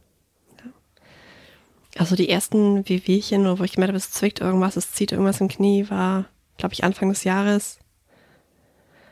Es war immer nicht viel. Es war im Training, dass es mal ein bisschen gezogen hat in der Patellasehne. Dachte mir, ja, macht es ein bisschen mehr warm, dann wird es schon wieder. Hatte halt auch Anfang 2021 ein bisschen mehr trainiert. Ähm, auch im Hinblick auf die EM, wo ich wusste, die ist mega wichtig für mich. Da geht's um alles und ja, da hat es wirklich schon so angefangen, Februar, März, immer wieder mehr zu ziehen. Teilweise auch wirklich weh zu tun und schon, ich weiß noch, bei der EM nach dem Stoßen, ich habe beim dritten Versuch habe ich das Gefühl gehabt, als würde da was, ja, nicht reißen, aber so, so wirklich unangenehm auseinandergezogen werden. Weil wenn so kleine Risse da wären, so hat es angefühlt, ne? so richtig, richtig unangenehm. Hat noch nach dem letzten Versuch noch wehgetan und ja, was siehst du nur erst? Ist, ja, ist einfach zu viel Spannung auf dem, auf dem Oberschenkel, das, das geht schon wieder weg. Und ja, ich habe es dann auch erstmal nicht so für voll genommen, dachte mir, ja, gut, war halt ein schwerer Versuch, hast auch nicht richtig abgebremst in der Hocke, bist ja ganz schön reingerauscht und sah die Sehne mal meckert, ja, sei ihr gegönnt. ähm, dann war dann noch, dann kam ja noch der Wettkampf in Kali dazu, der eigentlich ursprünglich gar nicht geplant war. Also durch Corona kommen wir doch noch teilnehmen, weil sich an den Bedingungen ein bisschen was geändert hatte. Das heißt, nach der EM war noch, noch nicht Schluss, sondern da ging es halt noch weiter mit, äh, mit Kadi einen Monat später. Ja, und dann also denkt bis man dann Kadi so, hat ah ja, das, das geht noch das, bis dahin das geht schon noch. Ja. das geht schon noch. So schlimm ist es ja nicht. Ich kann noch trainieren und dann vielleicht mit Kniebandagen noch eher. Und also im Training hast du dich auch noch nicht so eingeschränkt. Es hat bei manchen Versuchen zwar wehgetan, aber eigentlich nur jetzt beim tiefen, bei einer tiefen Hocker umsetzen hat es eigentlich hauptsächlich wehgetan. Der Rest ging. Also es war jetzt nichts, wo ich gesagt habe, boah, es tut so weh, ich kann nicht trainieren. Und ich wollte auch gar nicht so viel Fokus drauf legen, weil ich wusste, der Wettkampf in Kali ist wichtig, der muss sein, du hast jetzt keine Zeit für Reha. Also da war einfach nicht der Moment dazu, jetzt zu sagen, ich muss da was machen. Das war eher so, das muss jetzt noch einen Moment halten, dann ist gut. Ja? Mhm. Dann schauen wir mal. Ja, dann war nach Kali, war noch das Bundesliga-Finale äh, in Speyer. Da wollte ich auch noch mal zeigen, was ich kann. Weil ich hatte in der Zwischenzeit, also nach Kali, auch noch mal im Training Bestleistung gerissen habe und das wollte ich eigentlich unbedingt auf die Bühne bringen und ja, habe dann halt noch bis Juni weitergemacht und dann nach diesem Bundesliga-Finale habe ich mir gedacht, okay, jetzt mach's mal ein bisschen ruhiger, weil es dann da auch schon teilweise in Ruhe wehgetan hat und im Training immer mehr wehgetan hat, ich sehr lange gebraucht habe zum Aufwärmen und ja, da hat sich dann schon angefangen zu nerven, muss ich sagen, so Juni, Juli. Hab dann weniger trainiert, hab mir gedacht, okay, mach's ein bisschen ruhiger, machst du mal vielleicht weniger Kniebeugen in der Woche, ein paar weniger Wiederholungen, machst ich hatte auch wirklich, nicht wirklich Lust auf Gewichtheben in der Zeit. Ich habe dann gesagt, ich mach's mal ein bisschen was anderes, habe dann ein bisschen mit CrossFit angefangen, da so ein bisschen ausgetobt und auch viel Oberkörper gemacht. Wollte halt so probieren, das wegzubekommen, dass es aufhört weh zu tun. Hat aber halt nicht funktioniert. Wir waren im August im Urlaub und ich bin dann nachts vor Schmerzen wach geworden. Mhm. Wir haben nicht, ich habe nicht trainiert, aber ich bin nachts wach geworden, weil das Knie wehgetan hat. Und das war so der Moment, wo ich mir dachte, das, das kann doch jetzt nicht sein. Also du machst jetzt nichts, hast es auch schon geschont in letzter Zeit und es wird einfach nicht besser. Ähm, hatte dann auch gleich Anfang September einen Arzttermin, äh, hat sich die Sehne angeschaut und gesagt, ja gut, Patellaspitzensyndrom ähm, und mit Jan Schröder äh, aus Arnsburg war ich davor schon ab und zu mal so in Kontakt. Wir kennen es ja vom Gewichtheben, der ist ja auch in der Ecke aktiv. Wettkämpfe schon öfters mal gesehen und ich wusste halt, dass er viel mit Sporten zusammenarbeitet. Ähm, und ich wollte jetzt nicht zu irgendeinem Physio gehen, der mir sagt, ja, mach Pause, Gewichtheben ist nicht die richtige Sportart für dich, such dir was anderes, äh, mach ein bisschen Yoga oder solche Geschichten. Ne? Also die ganzen Sprüche, die man sonst so hört, wusste ich, die muss ich mir von dem nicht anhören. ähm, habe mich dann an ihn gewandt und er hat auch gleich gesagt, ja, kriegen wir hin, machen wir so und so. Also er hat mir auch gleich gesagt, was er so vorhat, wie der Plan ist, dass es halt auch länger dauern kann. Na, dass mhm. es jetzt nicht innerhalb von Monaten weg sein muss. Es kann auch mal, es kann auch ein Jahr oder länger dauern. Es ist halt immer ganz abhängig davon, wie schlimm es ist, wie gut der Körper sich erholt und ja, das war für mich so, wo ich dachte, das, das wird was mit dem. Ähm, der weiß, was er tut der ist auch jetzt nicht so jemand, der sagt, er muss da viel manuell rumbehandeln, sondern Training ist die Lösung. das war ja das richtige Training.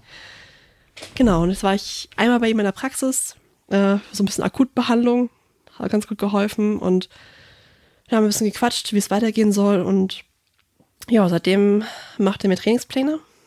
Ähm, ging halt ganz langsam los mit Iso-Holds, mit äh, Tempo-Squats, also vier Sekunden runter, Sekunde halten, drei Sekunden hoch. Also die ekelhaftesten Kniebeugen, die man sich so vorstellen kann irgendwie. Aber seitdem ich äh, mit ihm zusammen trainiere, habe ich keine Schmerzen mehr.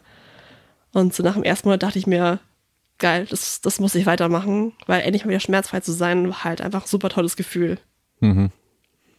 Gerade wenn man so das schon lange mit sich rumträgt, dann denkt man manchmal, also ich glaube, diesen Gedanken kennen viele, die jetzt irgendwie so langwierige Problemchen irgendwie haben, so, ich weiß gar nicht mehr, wie das ist, ohne Schmerz, einfach mich in die Hocke runter zu gehen und das Knie ja. dann nicht zu spüren, so, ich weiß gar nicht mehr, wie das ist. Und wenn es dann mal so weit ist, dann bemerkt man das meistens erst gar nicht so, weil es dann, das kommt ja so langsam wieder und dann irgendwann stellt man so fest, so, hey, stimmt, das tut ja gar nicht mehr weh.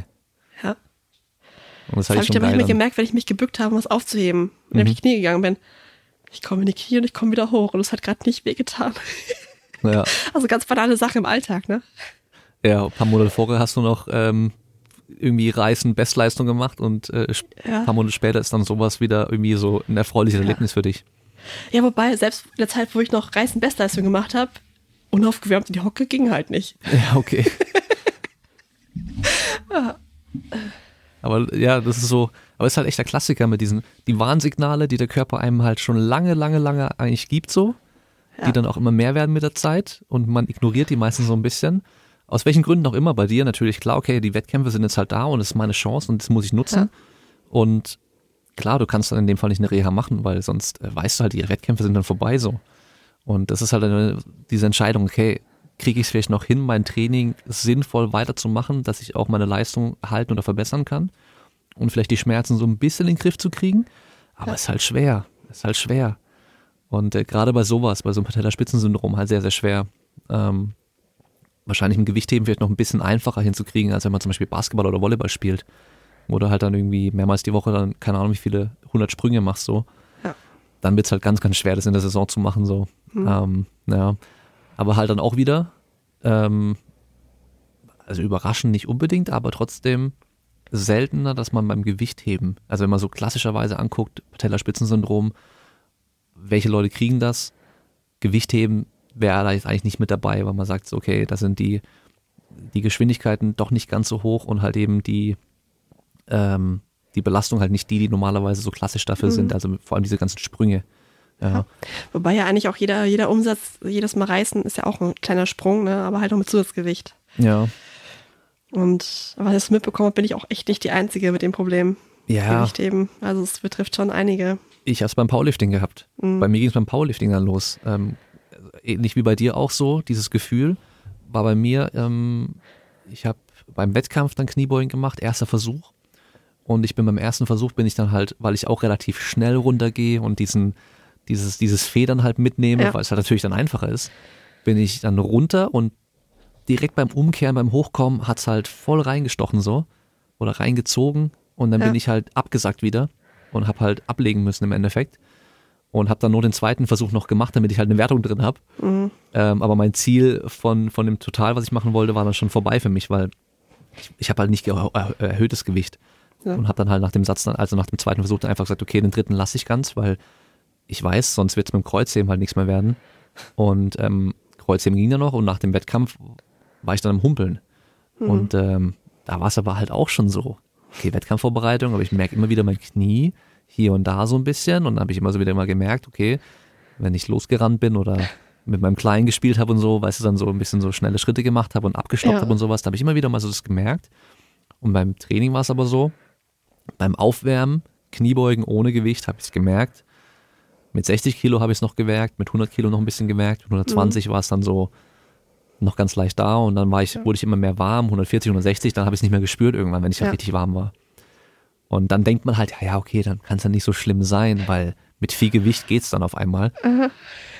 Aber nee, ich habe heute noch damit zu tun, weißt du? Ja. Jetzt springe ich halt auch mehr rum und sowas, aber mhm. ich glaube, das geht halt allen so. Also jeder, der das irgendwie so gerade Patellaspitzensyndrom hat, die ja. Warnsignale sind schon lange, lange da gewesen, wenn man da mal so zurückdenkt. Aber ja, man, auf jeden Fall. Ja, man denkt sich halt so, ja, ist, ist schon nicht so schlimm. Ja. und ähm, was ich cool fand, ähm, als er die Pläne vorgestellt hat, war ja, dass du dann in der Zeit halt mit dem CrossFit dann so schon, schon viel gemacht hast auch.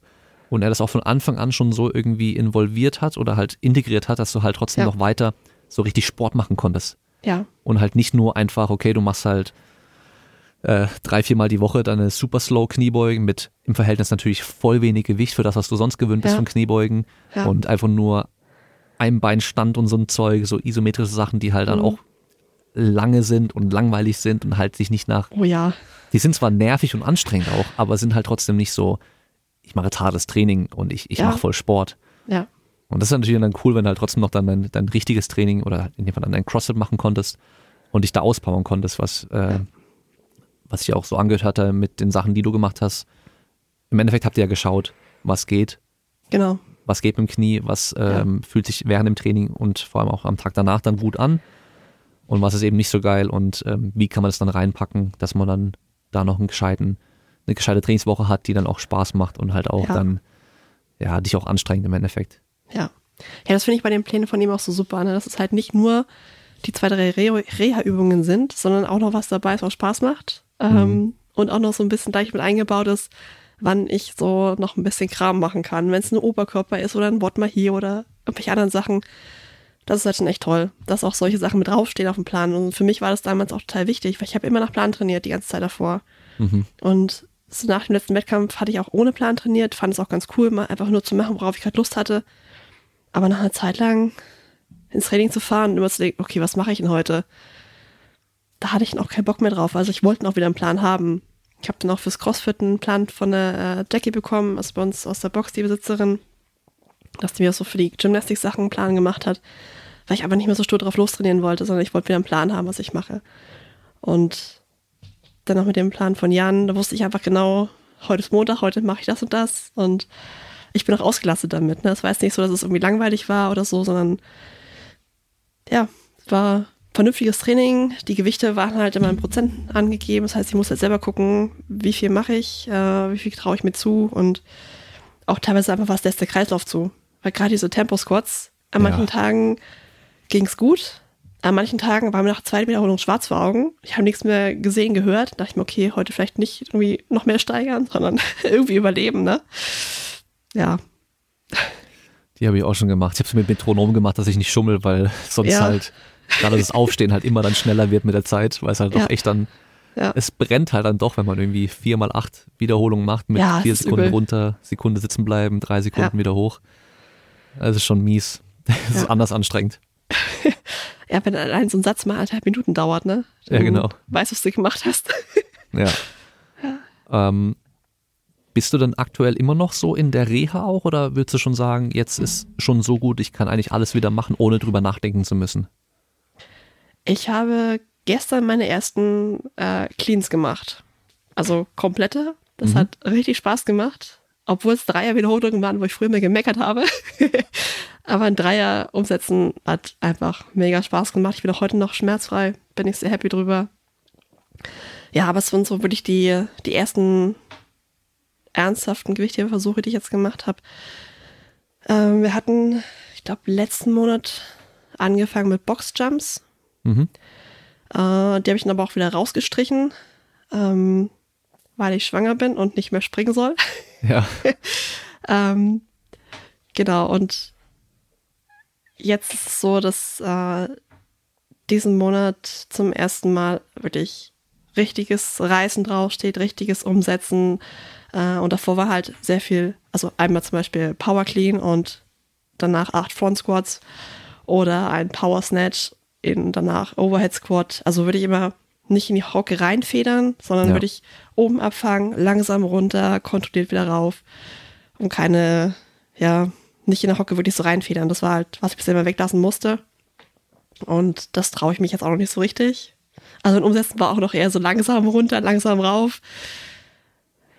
Ja, ich muss auch mal gucken, wie lange Reißen, Stoß, äh, Umsetzen überhaupt noch geht, weil langsam der Bauch im Weg ist, muss ich sagen. Also, ich muss mal schauen, wie lange die Handel da noch dran vorbeipasst. Ähm, ja, ich denke mal, dass ich sicherlich in ein paar Wochen auf Kurzhandel umsteigen werde.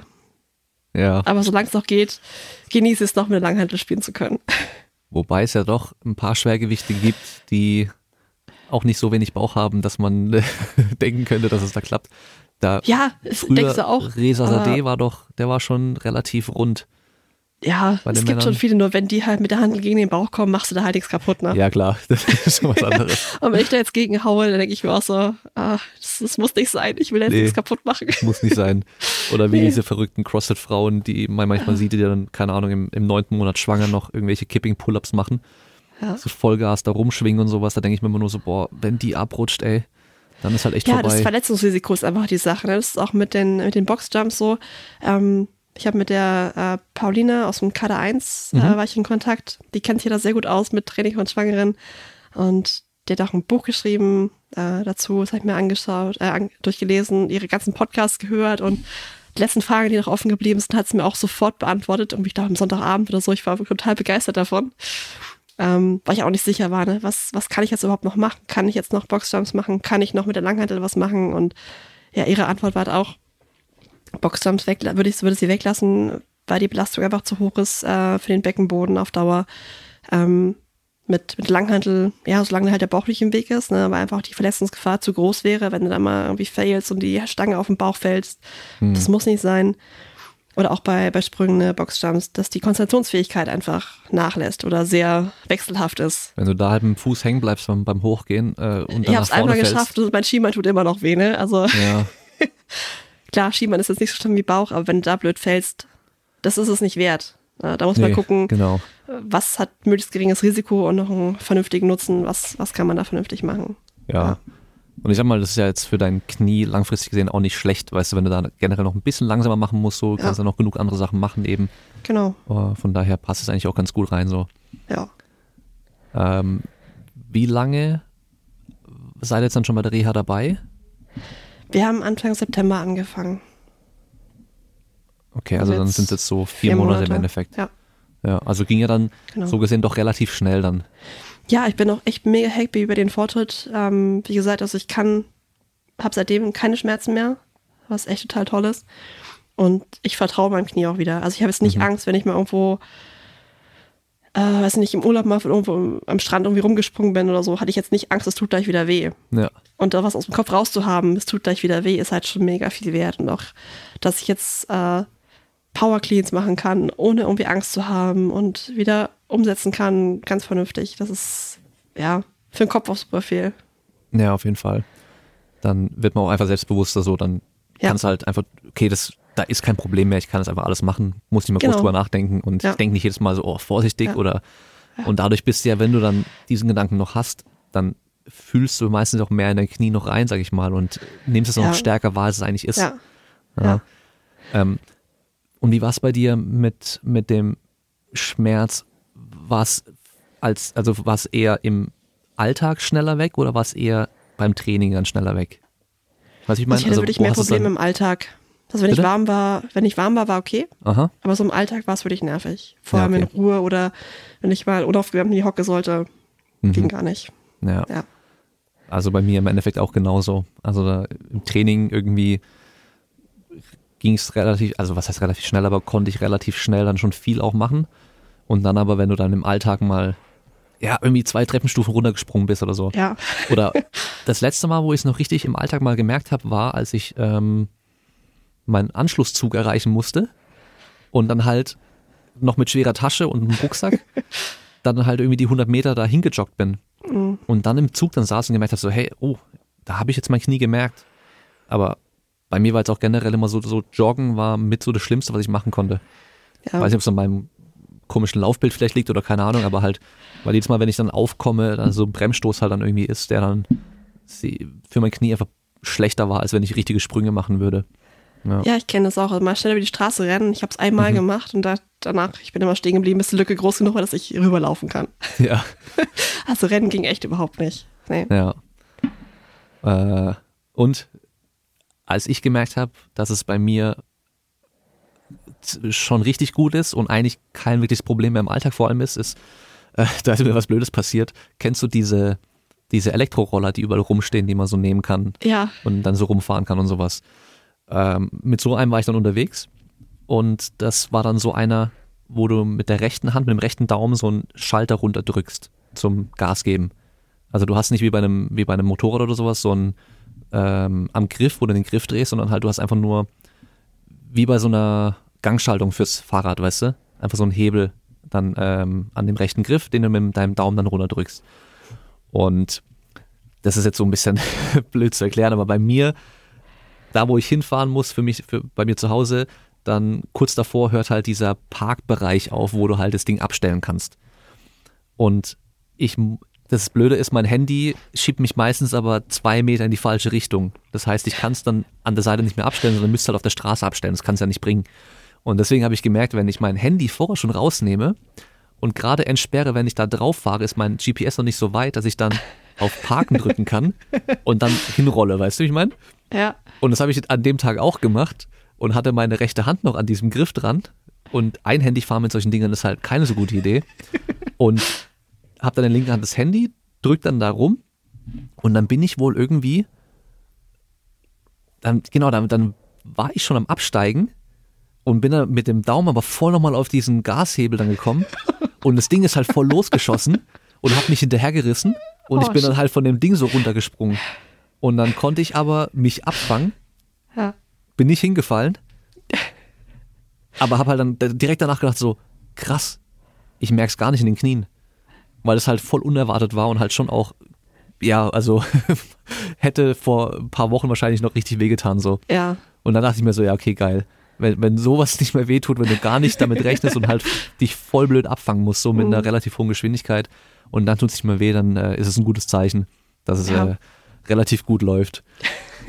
und bei mir war das ja insgesamt mit dem, mit dem Knie-Thema, sag ich mal, jetzt schon echt, glaube ich, 2018 ging es bei mir los wo ich das immer wieder mal so gerade beim Warm-up nur so gemerkt hatte und so. Also schon recht mhm. lange.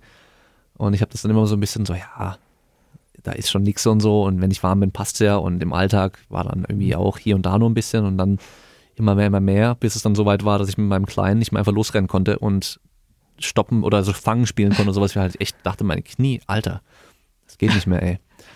Deswegen hat es wahrscheinlich auch ein bisschen länger gedauert, was halt schon länger da war. Ja. Naja.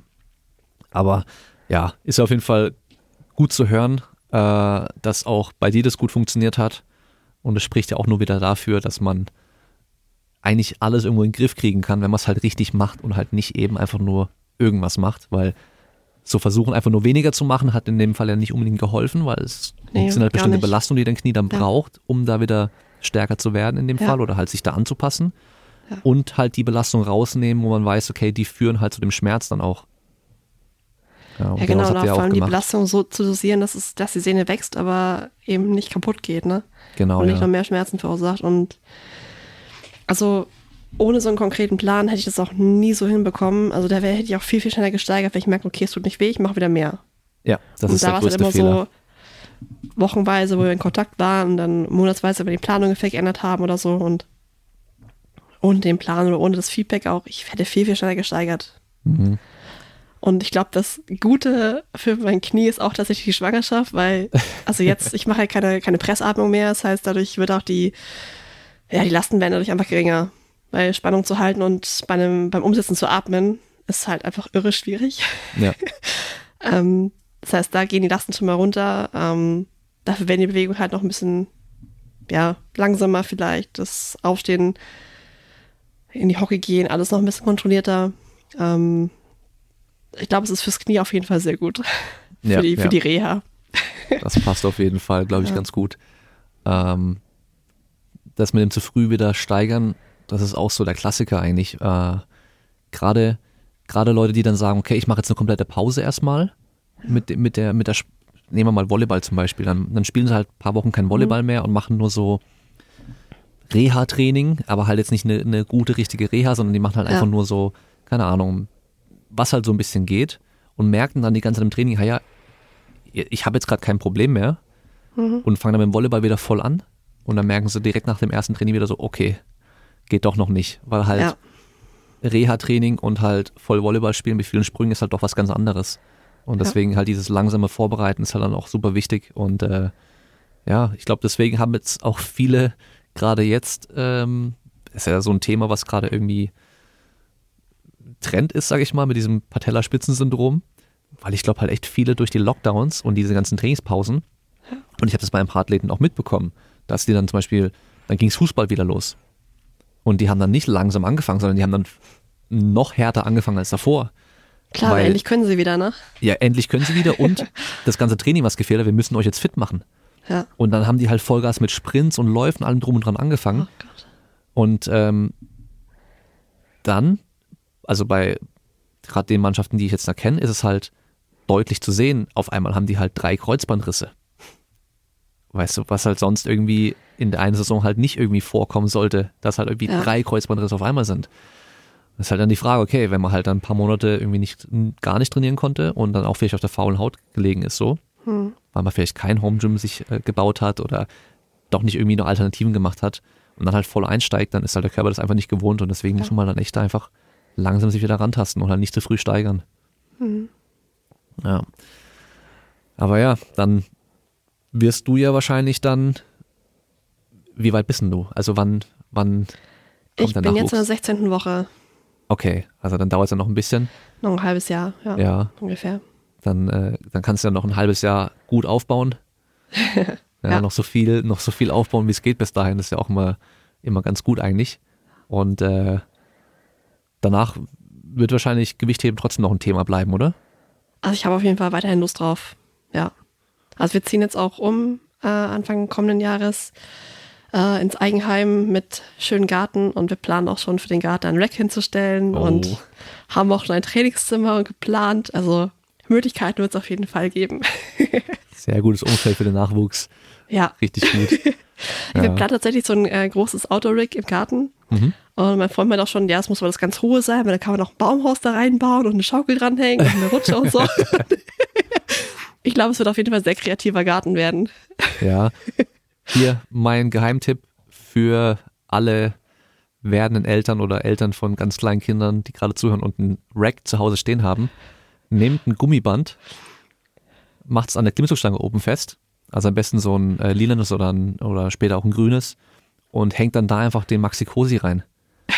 Dann könnt ihr Das trainieren und euer Baby einfach ein bisschen hin und her schaukeln und baumeln lassen. Ja, müsst nur so ein bisschen anstoßen, da geht es immer so ein bisschen hoch und runter, hin und her. Ja. Hat bei uns super gut funktioniert. Ich konnte einfach immer voll gut Ah, das- trainieren, einfach den das Kleinen da klingt echt sehr reinhängen. gut. Ja, das war, das war echt immer richtig gut. Und Ja. das Baby hört dann schon die Gewichte. Das ist auch Ja. gut. ja. Ja, aber cool. Das Coole auch, wenn man vielleicht auch verletzungsbedingt manchmal für eine Zeit lang raus ist, so eine Reha macht oder halt dann eben auch vielleicht eben Schwangerschaft und so weiter, mal eine längere Zeit raus ist.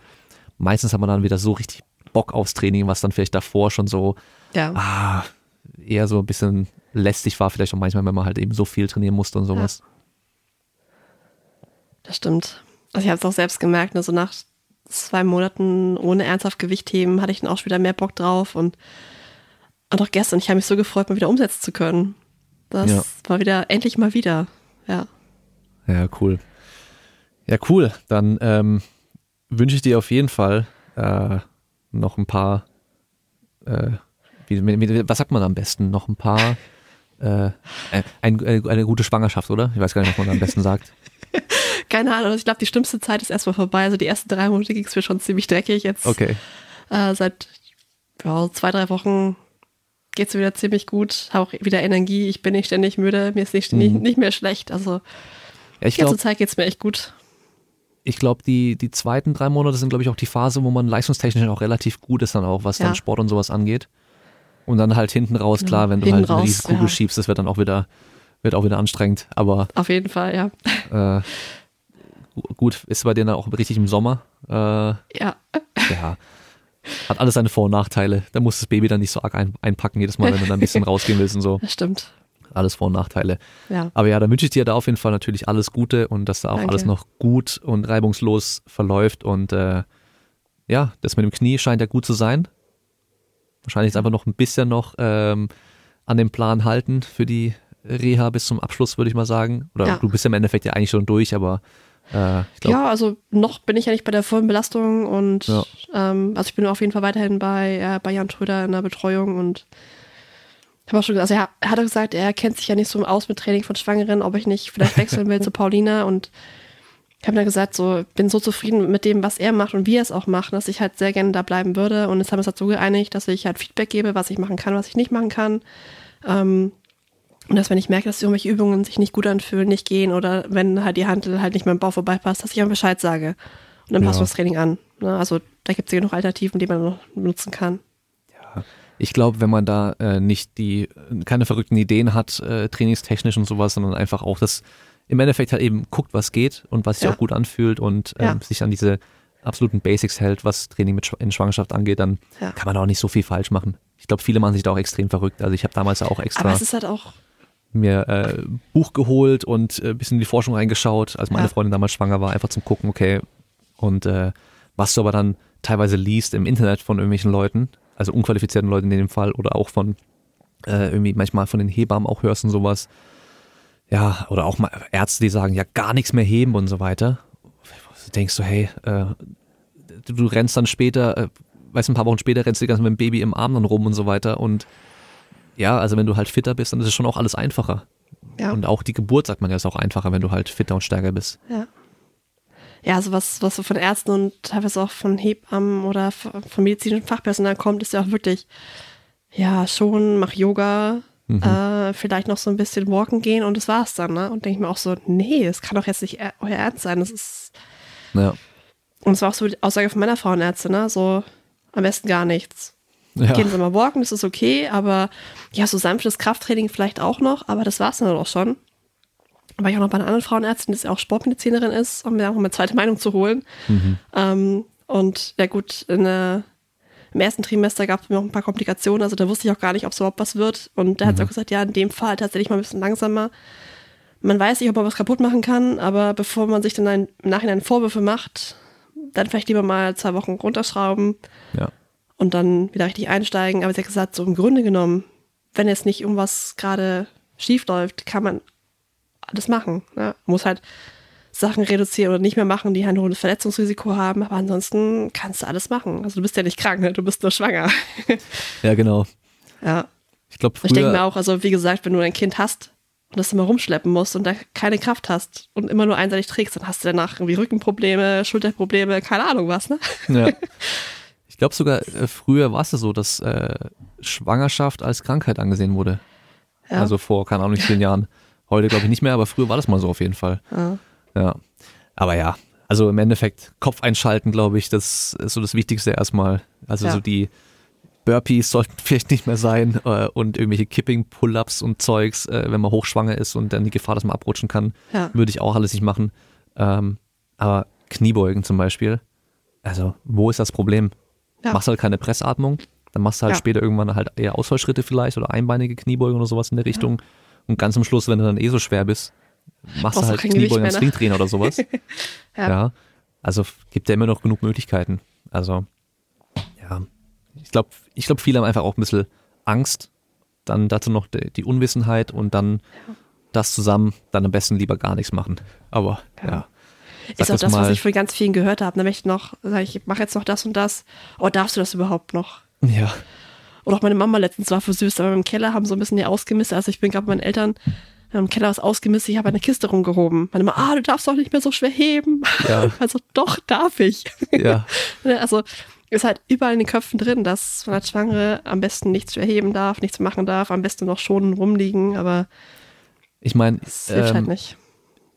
Nicht jeder hat ja einen Partner. Also jetzt stell mal vor, Ja, Frau ist schwanger, hat keinen Partner, hat keine Eltern, hat niemanden, der irgendwie helfen kann. Die muss ja auch Ja. den Alltag bewältigen. Und Genau. äh, soll auf einmal nichts mehr heben können, nichts mehr machen dürfen, nur noch rumliegen. Äh, Es geht halt auch nicht. Ja. Also nee. Und, und ich sag mal, früher, bevor wir so ein äh, modernes Luxusleben hatten, ging das ja auch alles nicht. Das heißt, da haben die auch ganz normal alles weitergemacht. Und äh, Ja. ja, also ich glaube, viele haben einfach noch unnötig so ein bisschen Angst, aber ja. Man kann natürlich auch sagen, lieber einmal zu viel vorsichtiger als einmal zu wenig. Ja, Aber ein bisschen Krafttraining ist äh, sicherlich gar kein Stress. ich denke auch. Und auch so ein bisschen, also was ich jetzt auf jeden Fall noch ein bisschen mehr machen möchte, ist äh, ein bisschen Ausdauertraining. Mhm. Äh, also ich habe jetzt nicht vor, stundenlang auf dem Fahrrad zu sitzen, aber so ein bisschen halt zumindest mehr zu machen. Ne? Wobei das Krafttraining, was ich momentan mache, teilweise echt schon an Ausdauertraining grenzt, wenn man irgendwie achter Wiederholungen macht oder Zehner oder so. Ja, ist das ja für ein Gewicht aber auch schon Cardio, aber da Ja, kannst du dich auf die grad so- letzten, letzten paar Wochen vorbereiten, wenn du dann durchgehend außer Ja. Atem sein wirst von allem, was du machst. es ist aber jetzt schon so. Also ich bin momentan jeden Morgen spazieren und wenn ich einen Berg aufla auflaufe, ich habe das Gefühl, ich bin gesprintet. Also Das ist irgendwie echt schlimm. Ja, naja, gehört dazu. Ah, äh, ja. Und es wird geht auch wieder vorbei irgendwann. Ja. Also cool, dann bekommt mein Gast zum Ende immer noch mal das Wort. Hast ein paar tausend Zuhörer. Du kannst, wenn du magst, sagen, was du willst. Ein Message an die Welt, an alle Podcast, Kraftraum-Podcast-Zuhörer. Oder vielleicht, wenn du nicht weißt, was du sagen sollst, für alle, die überlegen, doch nochmal irgendwie die Sportart zu wechseln oder eine neue Sportart auszuprobieren und ähm, vielleicht am Zweifeln sind, so, hey, bin ich nicht schon zu alt? Soll ich, also es gibt ja so viele, weißt du, die dann nochmal denken, so, ah, nochmal mit Wettkämpfe machen oder sowas, die entdecken eine neue Sportart. Vielleicht Brazilian Jiu-Jitsu kenne ich jetzt relativ viele, die ein bisschen älter sind und damit noch anfangen und dann fragt man so, ja, willst du auch Wettkämpfe machen? So, ah nee, ich bin zu alt und so. Was hast du, hast vielleicht für die auch eine Message, weißt du? Ja, also ich finde, es ist nie zu spät, um, um was anzufangen. Ähm, es ist immer die Frage, ob man noch an die Weltspitze kommt oder nicht. Ähm, aber ich glaube, das ist auch für die allermeisten äh, nicht unbedingt erstrangig, sondern es soll ja um den Spaß gehen in der Sportart. Und wenn ich sage, ich habe Lust auf diese Sportart, dann mach die doch. Also mehr als dass du merkst, es macht doch keinen Spaß oder die Leute sind doof. Was soll passieren? Probier es einfach, ne? Also ich finde, man kann eigentlich nur dazu gewinnen, man kann neue Sachen lernen, man lernt neue Leute kennen, man lernt seinen Körper auch besser kennen und ich würde es auf jeden Fall machen. Es gibt auch jetzt bei mir noch Sportarten, wo ich sage, hätte ich mal Bock drauf. Ja? Und Zum Beispiel? Ich würde auf jeden Fall gerne mal Handball spielen. ähm, Kampfsport finde ich ziemlich cool, mir ist das Verletzungsrisiko dazu hoch. Ähm, und ich will halt nicht ausfallen. Also für mich ist es das Schlimmste, halt Sportpausen machen zu müssen. Daher fällt das dann doch eher raus. Ähm, möchte unbedingt mal wieder Snowboarden gehen. Das liegt auch schon sehr lange rum. Äh, Habe ich halt nie getraut, beim Gewichtheben da irgendwie Wintersport zu machen, weil das Verletzungsrisiko Ja. doch auch relativ hoch ist. Und ja, also gibt schon so ein paar Sachen, auf die ich auf jeden Fall nochmal Bock hätte oder überhaupt generell mal Lust hätte, so auszuprobieren. Klettern gehen, Bouldern gehen, solche Geschichten. Also da gibt es halt ganz viel, wo ich mir denke, ich will jetzt nicht zur Olympia mit diesen Sportarten, ich will es einfach machen und damit Spaß haben und neue Sachen probieren. Ja. Und ich glaube, dafür ist man auch nie zu alt. Meine Mama hat letztes Jahr angefangen zu trainieren. Oh, Die hat uns hier mal, also wir sind Weihnachten meist zu meinen Eltern, trainieren hier im Keller. Und ich habe gesagt, hier, mach mit. Zeigen dir ein paar Sachen, die du auch so machen kannst. Und dann hat sie angefangen zu trainieren. Hat dann uns immer Videos geschickt, äh, wie sie irgendwelche, weiß nicht, Step-Ups, Sprünge, Burpees oder sonst irgendwas macht. Und ja, jetzt hat sie angefangen zu trainieren und ich finde es total toll. und ist wahrscheinlich fitter als letztes Jahr, oder? Ja, natürlich. Fitter, stärker, leistungsfähiger, fühlt sich besser. Ja. Also ja, es ist nie zu spät, das auf jeden Fall. Und vor allem, wenn man was nicht ausprobiert, weiß man auch gar nicht, ob man vielleicht doch nicht kann, also richtig gut darin sogar auch ist. Das stimmt. Du hättest wahrscheinlich im Fitnessstudio damals auch nicht gedacht, dass du dich fast für die Olympischen Spiele qualifizierst, so weit Nee. kommst. Nee. Oder überhaupt das Fall nicht. probierst. weißt du, überhaupt probierst, das zu machen. Ja, ja. Also von daher, Ganz weit weg gewesen. Ja, genau, Ja. das, man weiß es ja auch gar nicht. Und äh, Nee. jeder, der zuhört, kennt das wahrscheinlich. Es gibt Sachen, da hat man schon lange gesagt, oh, das werde ich mal machen, werde ich mal machen, werde ich mal machen. Und irgendwann denkt man so, hätte ich damals, wo ich das zum ersten Mal gesagt habe, Ja. damit einfach angefangen, Ja. dann, dann wäre ich jetzt wahrscheinlich schon richtig gut darin, so, keine Ahnung, Gitarre spielen. Ich will Gitarre Mhm. üben oder sowas. Und dann fängst du halt nie wirklich damit an, schiebst immer vor dir her und dann irgendwann, ein paar Jahre später, denkst du, hätte ich damals damit einfach angefangen und einfach nur ein bisschen geübt, dann könnte ich jetzt wahrscheinlich Gitarre spielen, so. Ja. Und jetzt kann ich es immer noch nicht, weil ich halt einfach nicht angefangen habe damit. Mhm. Beim Sport ist ja genau das Gleiche. Also wenn man was machen Stimmt. möchte, einfach ausprobieren. Spricht ja nichts dagegen. Auch egal, Ja. wie alt man ist, man kann immer noch trainieren und besser werden. Also von Ja. daher. Und die meisten sind auch gar nicht so alt, wie man immer denkt. Also gerade. Ja, also wenn man sich halt mit anderen Sportarten vergleicht, ist man meistens schon alt, ne? Wenn Ja. man die anderen sieht, die den Sport machen, sind die meistens jünger. Aber wenn man guckt, wie alt man so werden kann, ist man dann meistens noch gar nicht so alt. Ja, eben. Also könnte jetzt auch mit einem neuen Sport anfangen und könnte 20 Jahre diesen Sport noch machen, so. Ja. Ohne Probleme. Äh, klar, zu Olympischen Spielen im Touren werde ich nicht mehr kommen. Aber es wäre ich auch damals nicht, wenn ich äh, mit vier angefangen hätte, wahrscheinlich. Von Ja. daher, äh, ja, gibt wahrscheinlich wenige Sportarten oder gar keine vielleicht, wo ich noch zu Olympischen Spielen fahren könnte. Vielleicht eine, eine, die irgendwann neu eingeführt wird, wo noch keiner macht so groß. Ja, vielleicht dann, aber ja, muss ja auch nicht. Also man Nee. kann ja auch einfach nur gegen sich selbst antreten und einfach gucken, was kann man heute und was kann man in ein paar Jahren vielleicht und sich da auch Ja. verbessern. Ja. Spricht ja auch nichts dagegen. Oder eben einfach nur zum Spaß. Und selbst kleine Wettkämpfe können so viel Spaß machen. Und es ist ja eigentlich völlig egal für den Sportler selber, ob er jetzt ähm, gegen das Nachbardorf antritt oder gegen den Rest der Welt. Weil Ja. du misst dich immer mit Leuten, die ungefähr so stark sind wie du. Und das macht halt den Reiz aus. Ja, genau. Und sonst kann man halt auch einfach einen regionalen Wettkampf in Kolumbien machen und nicht, nicht eine WM dort machen oder sowas Ja. und dann auch seinen Spaß wieder haben. Ja. Dort in Ja, dem ich kleinen war. Anfang, Anfang von meiner Gewichtheberkarriere, ähm, waren wir mit unserem Trainer in Dänemark zum Trainingslager und haben da einen Wettkampf gemacht. Und das war halt auch schon ein mega Erlebnis, ne? Und Ja. warum nicht? Macht auf jeden Fall Spaß. Man lernt tolle Leute kennen. Naja, Ja. ja, cool. Dann, wie schon gesagt, ähm, wünsche ich dir noch alles Gute, die, die nächsten paar Wochen und Monate. Vielen Dank. Und dann auch natürlich dann viel Spaß, wenn dann der Nachwuchs dann da ist. Mal 16, 16 Wochen, da weiß man noch nicht, oder? Doch, Was ich weiß wird. schon. Es wird ein Junge. Oh, okay. Freust du dich? Ja. Also ich hatte einfach eigentlich schon von Anfang an das Bauchgefühl, das wird ein Junge. Mhm. Mein Freund hat immer nur nach Mädchennamen geguckt, weil der feste Überzeugung wird, es wird ein Mädchen. und ich immer so, guck nach Jungnamen, es wird ein Junge. Ach, heutzutage kannst du, äh, egal was für einen Namen, allem geben. Von Ja. daher, Nee, wir haben tatsächlich anfangs auch geschaut, so nach geschlechtsneutralen Namen, aber da hat es jetzt bisher noch nichts überzeugt. ja. Ja, es gibt ja auch ähm, Namen, die waren zum Beispiel früher Frauennamen, sind jetzt Männernamen, Ja, so. Oder auch Stimmt. eben andersrum. Gibt es ja, gibt's so ein paar Namen. Ich glaube zum Beispiel Shirley ist, glaube ich, so ein amerikanischer Name, der, oder englischsprachiger Name. Der war ursprünglich, war das ein Männername, jetzt heißen eigentlich nur noch Frauen so, hm. wenn ich mich nicht täusche. Gibt es so ein paar Beispiele. Ah, gut. Äh, Sucht euch irgendwie einen Namen aus, den es noch gar nicht gibt. Und dann, und den ganz komisch buchstabieren, das ist dann immer das Lu- Lustigste überhaupt dann. Wenn dann keiner weiß, wie man, wie man den aussprechen soll oder wie man den, wie man den schreiben soll dann. Das gibt's heute, heutzutage nämlich schon ganz, ganz viele so.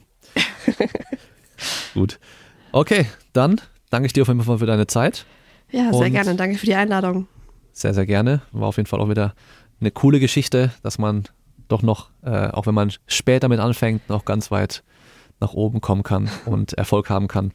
Und natürlich dann immer erfreulich, eine, eine äh, erfolgreiche Reha-Geschichte zu hören, weil Ja, viele, die halt doch zuhören, so ging es mir ja zwischendurch dann auch, dir wahrscheinlich auch zwischendurch, denkt man so, boah, das wird nie wieder äh, so wie vorher irgendwie, hat man so das Gefühl. ja, Also man zweifelt es dann irgendwann noch an, so wenn man so ein paar Wochen dann schon das macht und dann vielleicht nicht sofort merkt, boah, es wird deutlich besser oder es, ja. ich spüre es nicht mehr, zweifelt man und dann ein paar Wochen später, ja, hat man, merkt man gar nicht, dass es gar nicht mehr wehtut so. Deswegen ist es auch mal ganz gut zu hören.